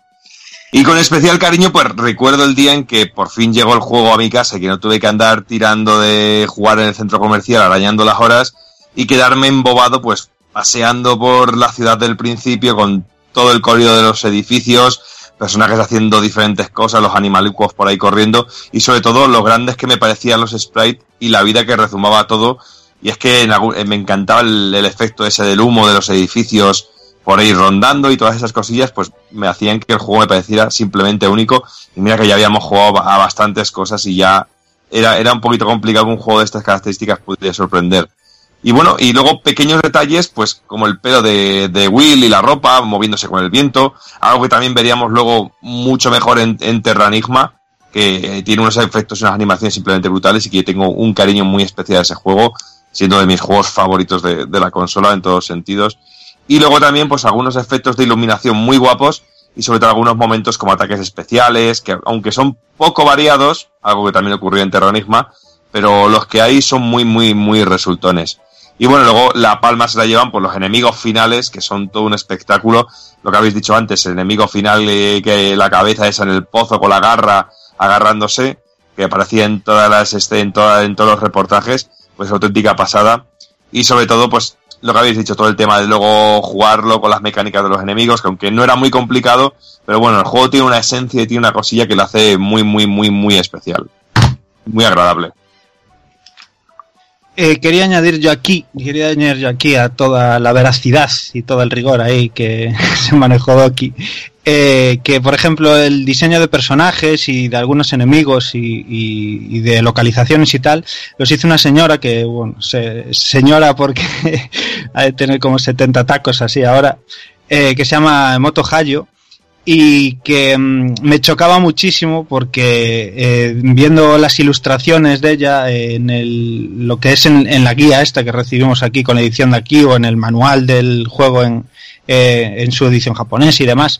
Vemos las ilustraciones y, no me gustan, tío, no me gusta cómo, representó en, pues, eh, dibujando a, golpe de, mano lo que es a Friedan, a Will, a, a muchos de los enemigos, a los jefes finales, algunos entornos y tal y no me gusta. Tienen ese estilo de, bueno, como dibuja ella, que es así, pues este tipo de novelas manga, rollo Candy Candy y tal, ¿no? Muy setentero y, y, no le sienta bien. Y sin embargo, ver cómo está plasmado el, el, estos diseños y demás en gráficamente, los sprays del juego, eh, pues todo, las localizaciones, los mapas, eh, los enemigos, eh, pues, es que el spray de Will, el de Friedan, que es maravilloso.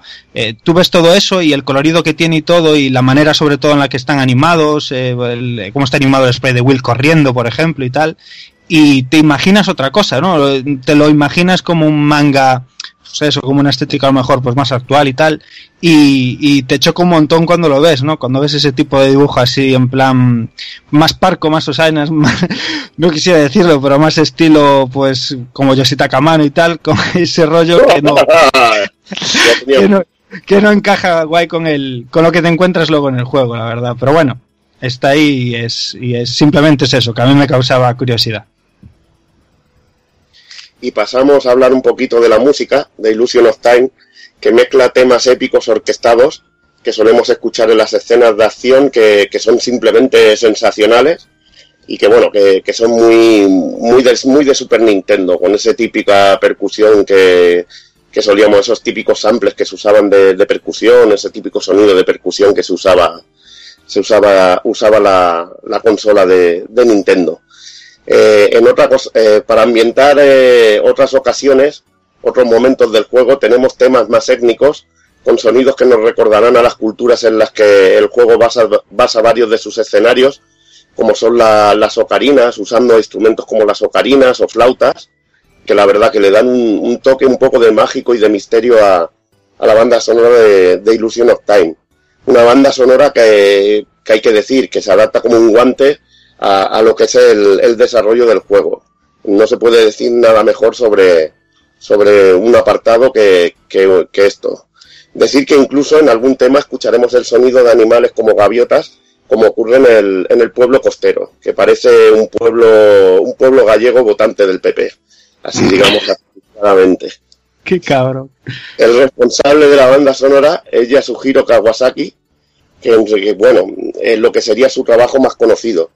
Eh, lo podemos encontrar en otros títulos de para Super Famicom, un juego de Mayón, Incluso, bueno, si investigas un poco la, la carrera de este hombre, ya es Wikipedia, ya son cosas que no te puedes, que ya no, no, no sabes si es en serio, lo puedes ver en el, en lo que sería el staff del Cooking Mama, por ejemplo. O sea que es una cosa bastante bizarra y no sé si fiarme. Pero bueno, decir que, que el trabajo que realizó para Illusion of Time es más que bueno, es realmente muy bueno, muy bueno ahí tiene, tiene, tiene temas absolutamente antológicos. O sea, hay temas, el tema del opening, cuando tú dejas eh, rular la intro del juego, ¿no? Eh, suena a, a, pura orquesta, o sea, suena súper épico el tema. Y yo tengo que declarar aquí todo mi amor a la melodía es una melodía que suele finar, suena en momentos puntuales, así muy, con mucha carga emocional del juego, sobre todo, pues bueno, al, la pantalla final y tal. Y suena también cuando vas a grabar a Junta Gaya y le dices que no quieres continuar el viaje. Se queda ahí la pantalla en, en el mundo oscuro, ¿no? Con Gaya y suena esta melodía, una melodía que, que es que se te mete dentro del cerebro, es que no eres capaz de sacarla y me parece que es bastante simple y sin embargo es increíble, absolutamente fascinante está este tema. Este, como la mayoría de los que tiene el juego, que vamos, es, es de, el para mí el apartado musical es de 10. Si lo, si lo que son la música de mazmorra ya son la puta hostia, que están, sí. están geniales, a mí me mola lo que tú dices, o músicas de este tipo, o las que suenan con ocarinas, que es que me parecen oh. absolutamente sensacionales. Son sí, muy sí. tranquilas, pero es que ambientan de una manera increíble. Sí, Sí, aquí la verdad es que se exprimía bien el tema de los samples y el chip de la Super. Eh, daba mucho de sí, porque es que en este tipo de juegos que son eso, pues estilo, pues como una aventura y tal, es tan importante la parte sonora, ¿no? Porque tiene tan, tanta, tanto peso en, en lo que te están contando en ese momento, que es que aquí casa perfecto, o sea, casa de 10, la verdad. Lo que estás escuchando con la escena que estás eh, viendo, viviendo.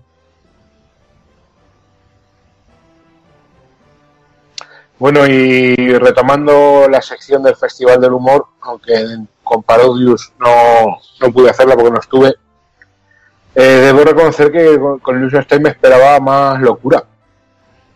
Pero bueno, eh, mirar, eh, en el momento que yo miré todo esto, que fue hace una semanita o así, pedían por la edición normal, es decir, la, la caja de cartucho pequeño, eso sí, venía, venía sellado en un blister, que eso no lo había visto yo nunca, ¿vale? La edición francesa pedían eh, 265 euros más 75 de gastos de envío desde Francia. Luego la edición normal. ¿El qué, Evil? Que te incluía en francés, por lo menos, ¿no? Bueno, veas con el por 70... Y pues, pero la cámara pones tú, por lo visto. Estos franceses sí, sí, son muy delicados. Luego desde Italia, la edición normal también pequeña, la caja pequeña completa, no sé si con manual, y mapa, cartón, estaba impecable.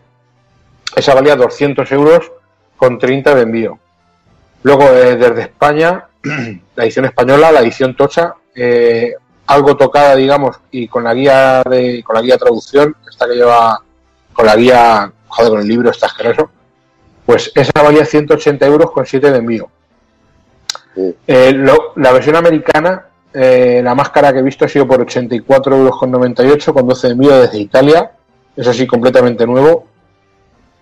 Y he visto ediciones tochas, eh, la edición por 71 con envío gratis, la edición normal por 60 euros, el cartucho pelado por desde 60 a 25 pavos. He visto algunas repros por ahí locas. Y el cartucho Japón más caro que he visto ha sido por 85 euros con 7 eh, de- completo desde, que, desde Japón. Pero ya te digo, hay cartuchos desde 37, 18, 12. O sea que realmente no hay mucha, no hay mucha locura con este juego. Eh, luego ya dime. El, aquí en España no salió la edición pequeña, ¿no? O sea, aquí solo recibimos la, la caja grande. Yo solo, vi- yo solo había visto la caja grande y de hecho la edición normal esta que he visto francesa, que la vendían eh, sellada en un blister como si fuese unas pilas, Mm. con su blister con serigrafía y tal, yo eso no lo había visto hasta ahora que está buscando en...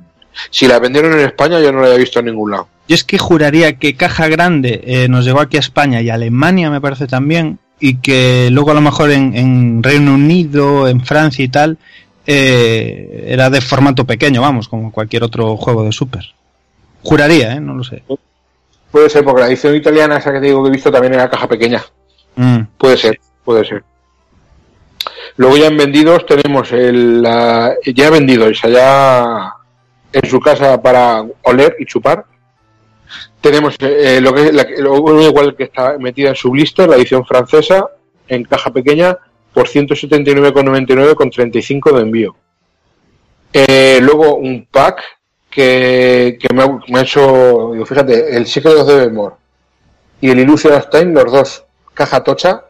Lo que no he visto muy bien es si estaba completo. Eh, por 153 euros los dos juntos. Yo creo que es un precio bastante dentro de lo eh, bastante normal.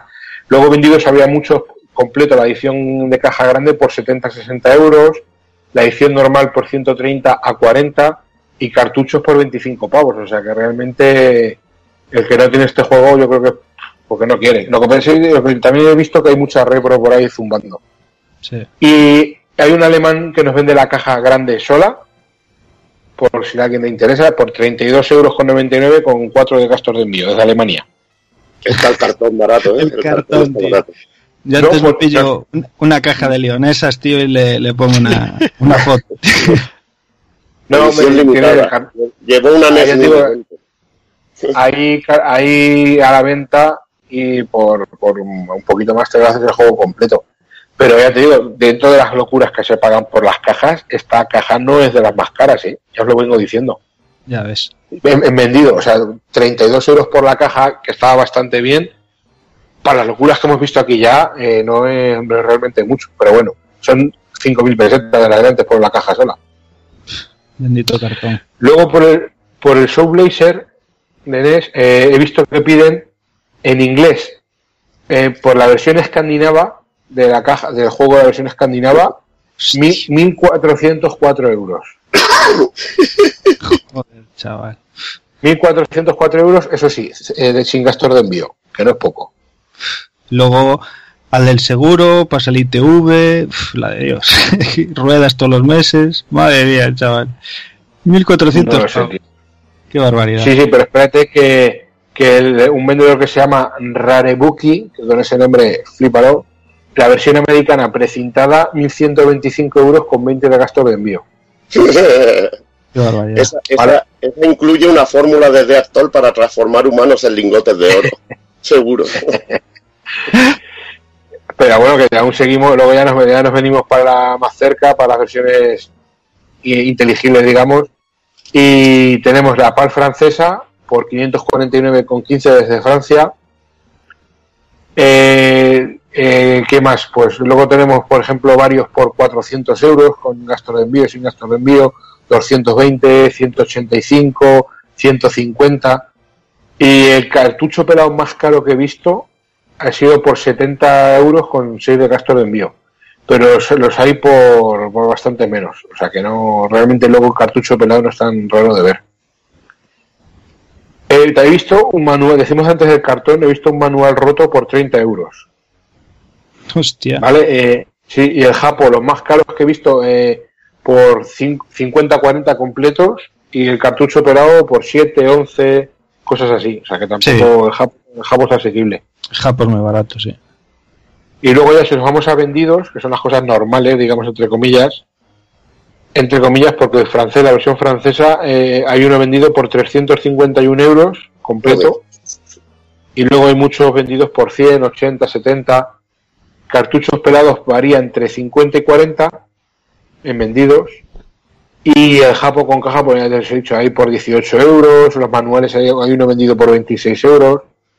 O sea que hay más locura con este que con Illusion. Ya. También porque habrá, bueno, tuvo menos distribución, obviamente, era menos, se daba menos Yo- el tema, yo normal. Este juego, cuando habéis estado hablando de él, yo este juego eh, lo, lo conocí muchísimo después, muchísimo. Mm. Y yo este juego no llegué a verlo nunca en ningún sitio para, para comprarlo o alquilarlo, ¿no? No, nunca lo vi, nunca lo vi. Lo vi, ya te digo, pues eh, lo vi emulado, o sea, este juego ya fue ya con la emulación y tal, y nunca llegué a verlo en, en ninguna tienda ni en para ningún videoclub para alquilar. O sea, No, pero porque no tuvo distribución aquí, o sea, solo de manera pal de lo que contamos antes, no sé si Alemania y no sé dónde más, o sea, que muy Yo lo, poca pillé, distribución. Yo lo pillé americano en el mercado, a uno que vi y me lo llevé para casa. Maravilloso. Sí, pero en los videoclubs que yo fue contaba, eh, para- había para alquilar, eh, lo hemos hablado ya muchas veces, importados. Mm. De- de jap- tanto japoneses como americanos, y te alquilaban el, el transformador y tal, el, perdón, el adaptador. Y este es que digo, es que este nunca verlo, ni, ni para comprar en tiendas que ibas y tenían el típico Choyo Games y tal, que tenían juegos. Yo este juego no lo he visto nunca, macho. En físico me refiero. Ya ves. Muy bien, pues nada, hasta aquí vamos a ir dejando el programa. Si queréis, hacemos una pequeña ronda de conclusiones. No sé si empiezo por ti, Dani, por ejemplo.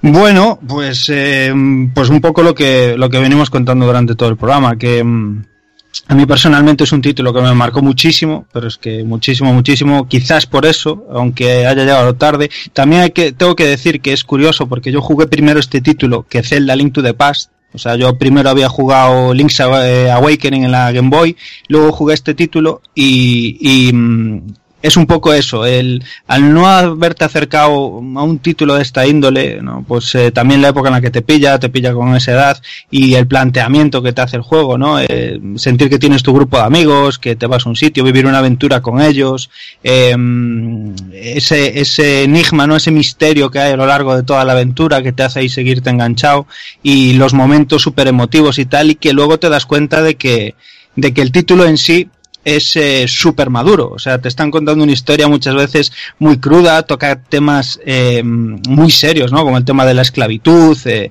esas situaciones que pasan de, pues a veces, pues perder un ser querido y demás. Y, y notas la evolución y la madurez eh, en los personajes a lo largo del juego. Cada uno toma su camino y demás, muy marcado en cara, que como contaba antes Kafka era súper pija, súper repipi, que nunca había salido de, de su castillo y a lo largo de la aventura ves que madura y se da cuenta de las cosas, pero es para que el que está jugando se dé cuenta. Y eso te marca, te marca como jugador. O sea, como cuando estás jugando y cuando tienes esa edad y te pones así delante de un título de esta, de esta índole, te marca mucho y que no olvidemos que sobre todo eh, visualmente entraba por los ojos y más en esa época y que jugablemente es divertido, digan lo que digan, y, y eso hace mucho. Y bueno, me parece un título indispensable, pues por todo ello, porque son todo bondades en todos los aspectos, musical, sonoro, visual, en cuanto a historia, jugabilidad y demás, y que dado a su sencillez y, y tema complejo sencillo que tiene, pues perfecto para que todo el mundo se acerque al género, al género del el RPG, del JRPG, acción RPG, como lo queréis llamar, y, y un juego perfecto para ello, pues para que quien no lo haya jugado que eh, quiera meterse un poquillo en, en ahondar en, en, este género que le parece que tiene algún tipo de barrera, pues que no se lo piense y que, y que le dé una oportunidad porque vamos, o sea, o aún a día de hoy, que lo hablábamos eh, cuando hablamos de preparar el programa, lo hablaba con Takokun, que yo no lo había jugado desde su día y es que ha envejecido maravillosamente bien, o sea que no hay excusa y se puede jugar eh, a día de hoy sin ningún tipo de problema. Venga, vamos con Kafka. Pues la verdad es que añadir simplemente pues eh, que- realmente es un juego que, sí que es verdad que ha envejecido muy bien, que pese a ser un juego muy dirigido, muy, como decís vosotros, usáis el término pasillero, yo creo que es muy divertido de jugar, muy bonito de ver. De hecho, yo estos días que empecé a jugarlo, eh, mi hijo el pequeño me veía de jugar hasta que tuve el problema con el emulador y fui a hacer un cambio de emulador y la lié parda con las partidas gua- guardadas y me borró las partidas guardadas de todos los juegos que tenía medias. Y es un juego muy, yo creo que muy recomendable y que merece una visitación porque ya digo, muy atractivo, muy divertido, tiene cosas muy locas, como dice Juana, tiene cosas que hay que saber perdonarle, hay que mirarlo. Pues como decimos muchas de las revistas de entonces, ¿no? Que son unas revistas muy aniñadas, entre comillas, pues esto es un juego de rol que para unas cosas, como dice Dani, es muy adulto y toca temas un poquito escabrosos como lo- los padres discutiendo, la esclavitud y tal, pero para otras es un juego muy inocente y muy... La palabra asequible yo creo que es la, la, justa y la adecuada. Eh, muy bueno, aunque ya hablaremos luego de Terranisma, según habéis dicho, yo creo que es un juego que, que sigue muy en la línea de este, que lo superó obviamente en muchas cosas, pero un juego muy a reivindicar y que yo creo que todo el mundo debería darle una oportunidad y probarlo, y más ahora que digo que lo hemos, hemos pegado un puntazo y de hecho hace, hace poco estos días ha sido el aniversario de, de su lanzamiento, no me acuerdo, lo puse en Twitter el otro día, hice un retweet y hace poco que ha cumplido años y los lleva muy bien, ha envejecido de puta madre. Venga, Doki. Bueno, pues poco más que añadir, simplemente pues que, que yo creo que cualquier persona que a día de hoy tenga mínimo interés por el retro, digo sobre todo los chavales a lo mejor de 15, 16, 17, 18 años que quieran, que tengan un poco de curiosidad por el mundo de los juegos un poquito de antes, yo creo que este es de esos juegos perfectos para meterse un poquito de los Action RPG, de los JRPG y empezar a meterse un poquito más profundamente para también saber un poquito más de lo que se habla en juegos de la actualidad. No sé, y como bien habéis dicho, yo sobre todo lo que destaco del juego es el hecho de lo bien que ha envejecido y lo bien que se deja jugar, porque muchas veces el recuerdo te pasa mal las jugadas y te vas a poner a jugar un juego y dices, joder, yo esto lo recordaba de otra manera y se te hace injugable, aunque sea por el tema gráfico o por el tema de la velocidad o lo que sea. Pero en este caso, eh, en mi, en- a mi parecer, ha superado las expectativas que tenía del recuerdo, porque lo jugué en su momento una vez y no lo he vuelto a tocar casi hasta, hasta ahora, realmente. Sí, lo típico de probarlo un poquito, echarle un poquito de tiempo cuando pruebas con emulador o algo así, pero hasta no haberlo vuelto a poner ahora para hacer el programa, no lo, no lo había vuelto a poner y me ha sorprendido muy gratamente porque tenía buen recuerdo de él, pero no hasta el punto de los detalles que tiene y sobre todo el conseguir hacerte revivir otra vez las sensaciones de cuando lo pusiste por primera vez en la consola o cuando fue como fue en mi caso, lo vi por primera vez en el, en el centro comercial. No sé, un juego muy tener en cuenta y muy, muy asequible. Yo cambiaría el tema de ver la linealidad eh, o el pasilleo como algo negativo, como algo positivo a la hora de, de, de poder introducirse un poquito en, este mundillo, que yo muchas veces pienso que me encantaría no haber vivido toda esta época de los 16 bits y estar ahora con una PlayStation 4 o, eh, y decir, voy a conocer un poquito los juegos de antes y encontrarme con obras como esta, que sean tan jugables, tan divertidas y, que den tan buenos momentos y disfrute como, como es este Illusion of Time. Venga, Takokun. Pues poco me queda que pueda decir que, que no se haya dicho ya y no, no repetirme, simplemente pues, pues eso, eh, que realmente nos encontramos con un título que es muy accesible para, para, para iniciarse en, en estas andaduras, en, en este género. Eh, además, bueno, recalcar el, el mensaje, como me decía Daniel Sam, por favor, por favor, dilo, que si no luego me queman, no sé qué, no sé cuánto. El- ¿Qué, chi- qué chivata eres? de reivindicar el, el rollo de la evolución del ser humano en, en la historia del juego y, de cuidar el planeta Tierra. Bueno, de ahí viene el, el Gaia del título y el Pachamama y todos estos rollos. Y sobre todo, pues bueno, eh, a nivel muy personal, mm, decir que la, la impresión que yo tengo de Illusion of Time es la que muchísima gente tiene de Final Fantasy VII. O sea, sí es cierto que a mí me gustaba el género del JRPG, que jugaba alguna cosita, pero el boom, el, el movimiento bestia llegó para mí con, con este Illusion of Time, con el cascote grande, con la traducción al castellano, etcétera, etcétera, ¿vale? Que, que vamos, que solo le faltó anuncio de televisión para, para ser un equivalente a, a lo que pasó con, con el título de Square en, en PlayStation 1 y que, bueno, que poco más puedo decir, simplemente que me ha gustado mucho dedicarle de nuevo los ratitos porque realmente, como, como estamos diciendo, ha envejecido estupendamente bien. El trabajo de, animación y de pixelado es eh, estupendo.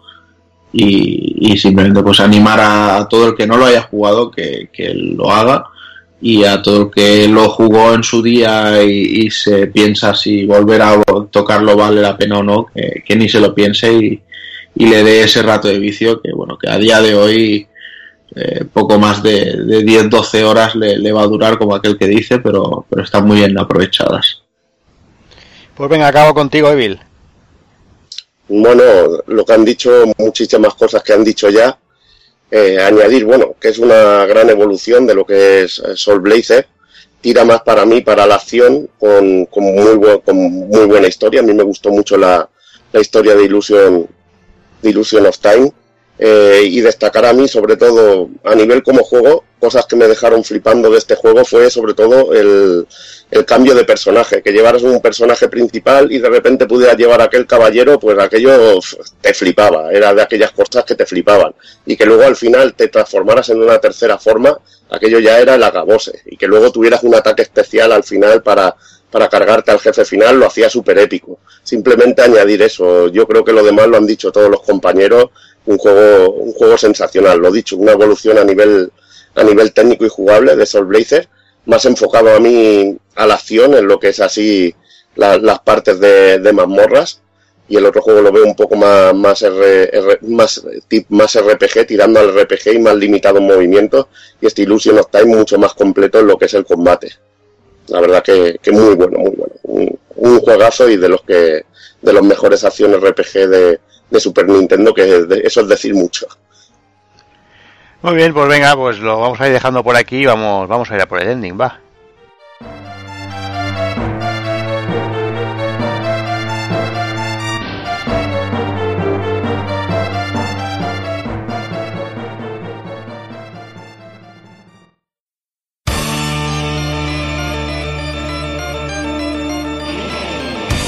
Y recuerda, si no te mola hacer un calamar y quieres estar bien informado, pásate por el blog pulpofrito.com. También puedes seguirnos en Twitter y Facebook.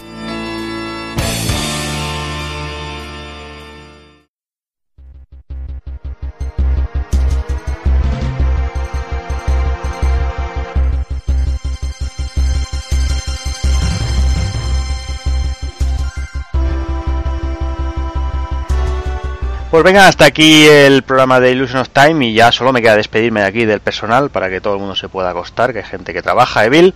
Así que, como siempre, un placer compartir un ratico contigo. Muchas gracias, felicidades también, que bueno, ya no es tu cumpleaños, no, pero ya, ya, está pasado. Ha coincidido prácticamente. Lo que pasa es que, bueno, como grabamos a estas horas intempestivas, Ahí pues, estamos. Eh, lo que tiene, que pasa el día, pero bueno, ya sabía yo que el Happy Barry te iba a caer sí o sí. Sí, sí, eso no, eso sabes que no te escapas. Es sagrado. Y nada, a ver, a ver si sacamos un poco de tiempo para darle al Final Fantasy XV, que a mí me gusta mucho, pero tampoco hace falta que seamos muy pesados loando al juego ni tampoco criticándolo, coño. Bueno, ya, ya se verá en su análisis cuando toque. Ya haremos análisis, ya, ya disfrutaremos o nos cagaremos en algo. Claro que sí. Pues nada, Evil, a descansar. Nos vemos. Venga, merci. Hasta luego. Venga, me despierta el señor Daniel San. Pues nada, muy contentillo con el, con el programa, macho, que bueno, la simple excusa de preparar y, y, tocar este juego aquí en, el, en un retro, pues bueno, el, el, la simple excusa de poder volver a hincarle el diente, volver a echar otra partida tantos años después, pues la verdad es que me pareció genial, genial. Y nada, eso, ahora que ya estamos más liberados de, de tal, pues a darle bici insano al Final 15.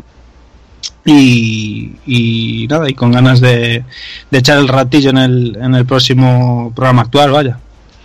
Pues venga, Dani, a descansar tú también. Venga, besos y abrazos. Hasta luego. Me despierta el señor Doki Panic. Bueno, pues ya, pues ya de todo lo dicho, pues que muchas ganas de también de ponerme con Final Fantasy XV y seguir con Dragon Quest 7, que lo estoy disfrutando como, como un loco, que ya lo empalmaré con Dragon Quest 8, que sale también ahora en enero, si no me equivoco. Y nada, pues a descansar un poco, que llega muy prontito mañana por la mañana y hay que dar clase, que yo soy de los que curra sábado y domingo, o sea que no me queda otra. Pero bueno, muy contento con el programa y sobre todo muy contento de haber... He sido, ha sido la excusa perfecta porque es de esos juegos que si no hubiéramos hecho el programa, lo mejor no me hubiera puesto a jugar y ha sido toda una sorpresa volver a ponerme a, la- a los mandos de Will. Ujú. Pues como habéis sido aquí, pues nada, descansar y hablamos en un mesecito. Y venga, me despido también, señor Takokun. Venga, tío, pues eh, poco que decir, simplemente retomar las pilas, eh, cambiar de tercio, dejar la Super, coger la, la Play 4 Pro y, y darle al Final 15 para dentro de unos días, ¿no? Qué cabrón, la Play 4 Pro. Qué cabrón. Qué perra, qué perra, eh. Así que lo dicho, a ver si podemos aprovechar las, los puentes y festivos navideños para, para viciar bien. Y vamos preparando nuestra lista de, de GOTY 2016, que espero que dé tanto juego como, como la de los 50 grandes juegos. Seguro que sí. Pues nada, eh, lo dicho, hablamos en una o dos semanitas. Venga chicos, un abrazo. Y ya por último, y no el menos importante, señor Kafka. Pues nada, yo también estoy deseando coger y ponerme a ver si cago, porque tengo una gana de cagar locas. y ya que no tengo el Final Fantasy, por lo menos hago algo interesante. Madre mía, estáis todos como, como putas borrastrojo con el jueguecete. Y yo que me muero de envidia.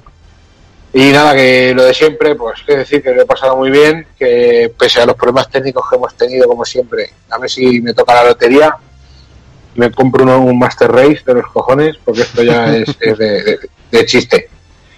Y nada, deseando el próximo juego, ¿cuál es? Ya no estoy perdido. Pues todavía no lo hemos, no lo hemos ni hablado todavía, o sea que... Ah, ese, ese es muy bueno, ese me gusta. Ese, ese- en hobby consolas le dieron un 93. Ese es cojonudo. Seguro, seguro. Ese, me- ese lo vamos a pasar. Un bien. 93 en hobby consolas es una mierda, o sea que... No, pero es una, una nota una nota bien, una nota estándar. Un juego correcto. Un juego correcto. Bien. Eh, lo que pasa es que prostituía la saga, pero bueno. Eso sí, verdad. Y dicho esto, que nada, que un abrazo a todos, maricones, y que lo paséis bien.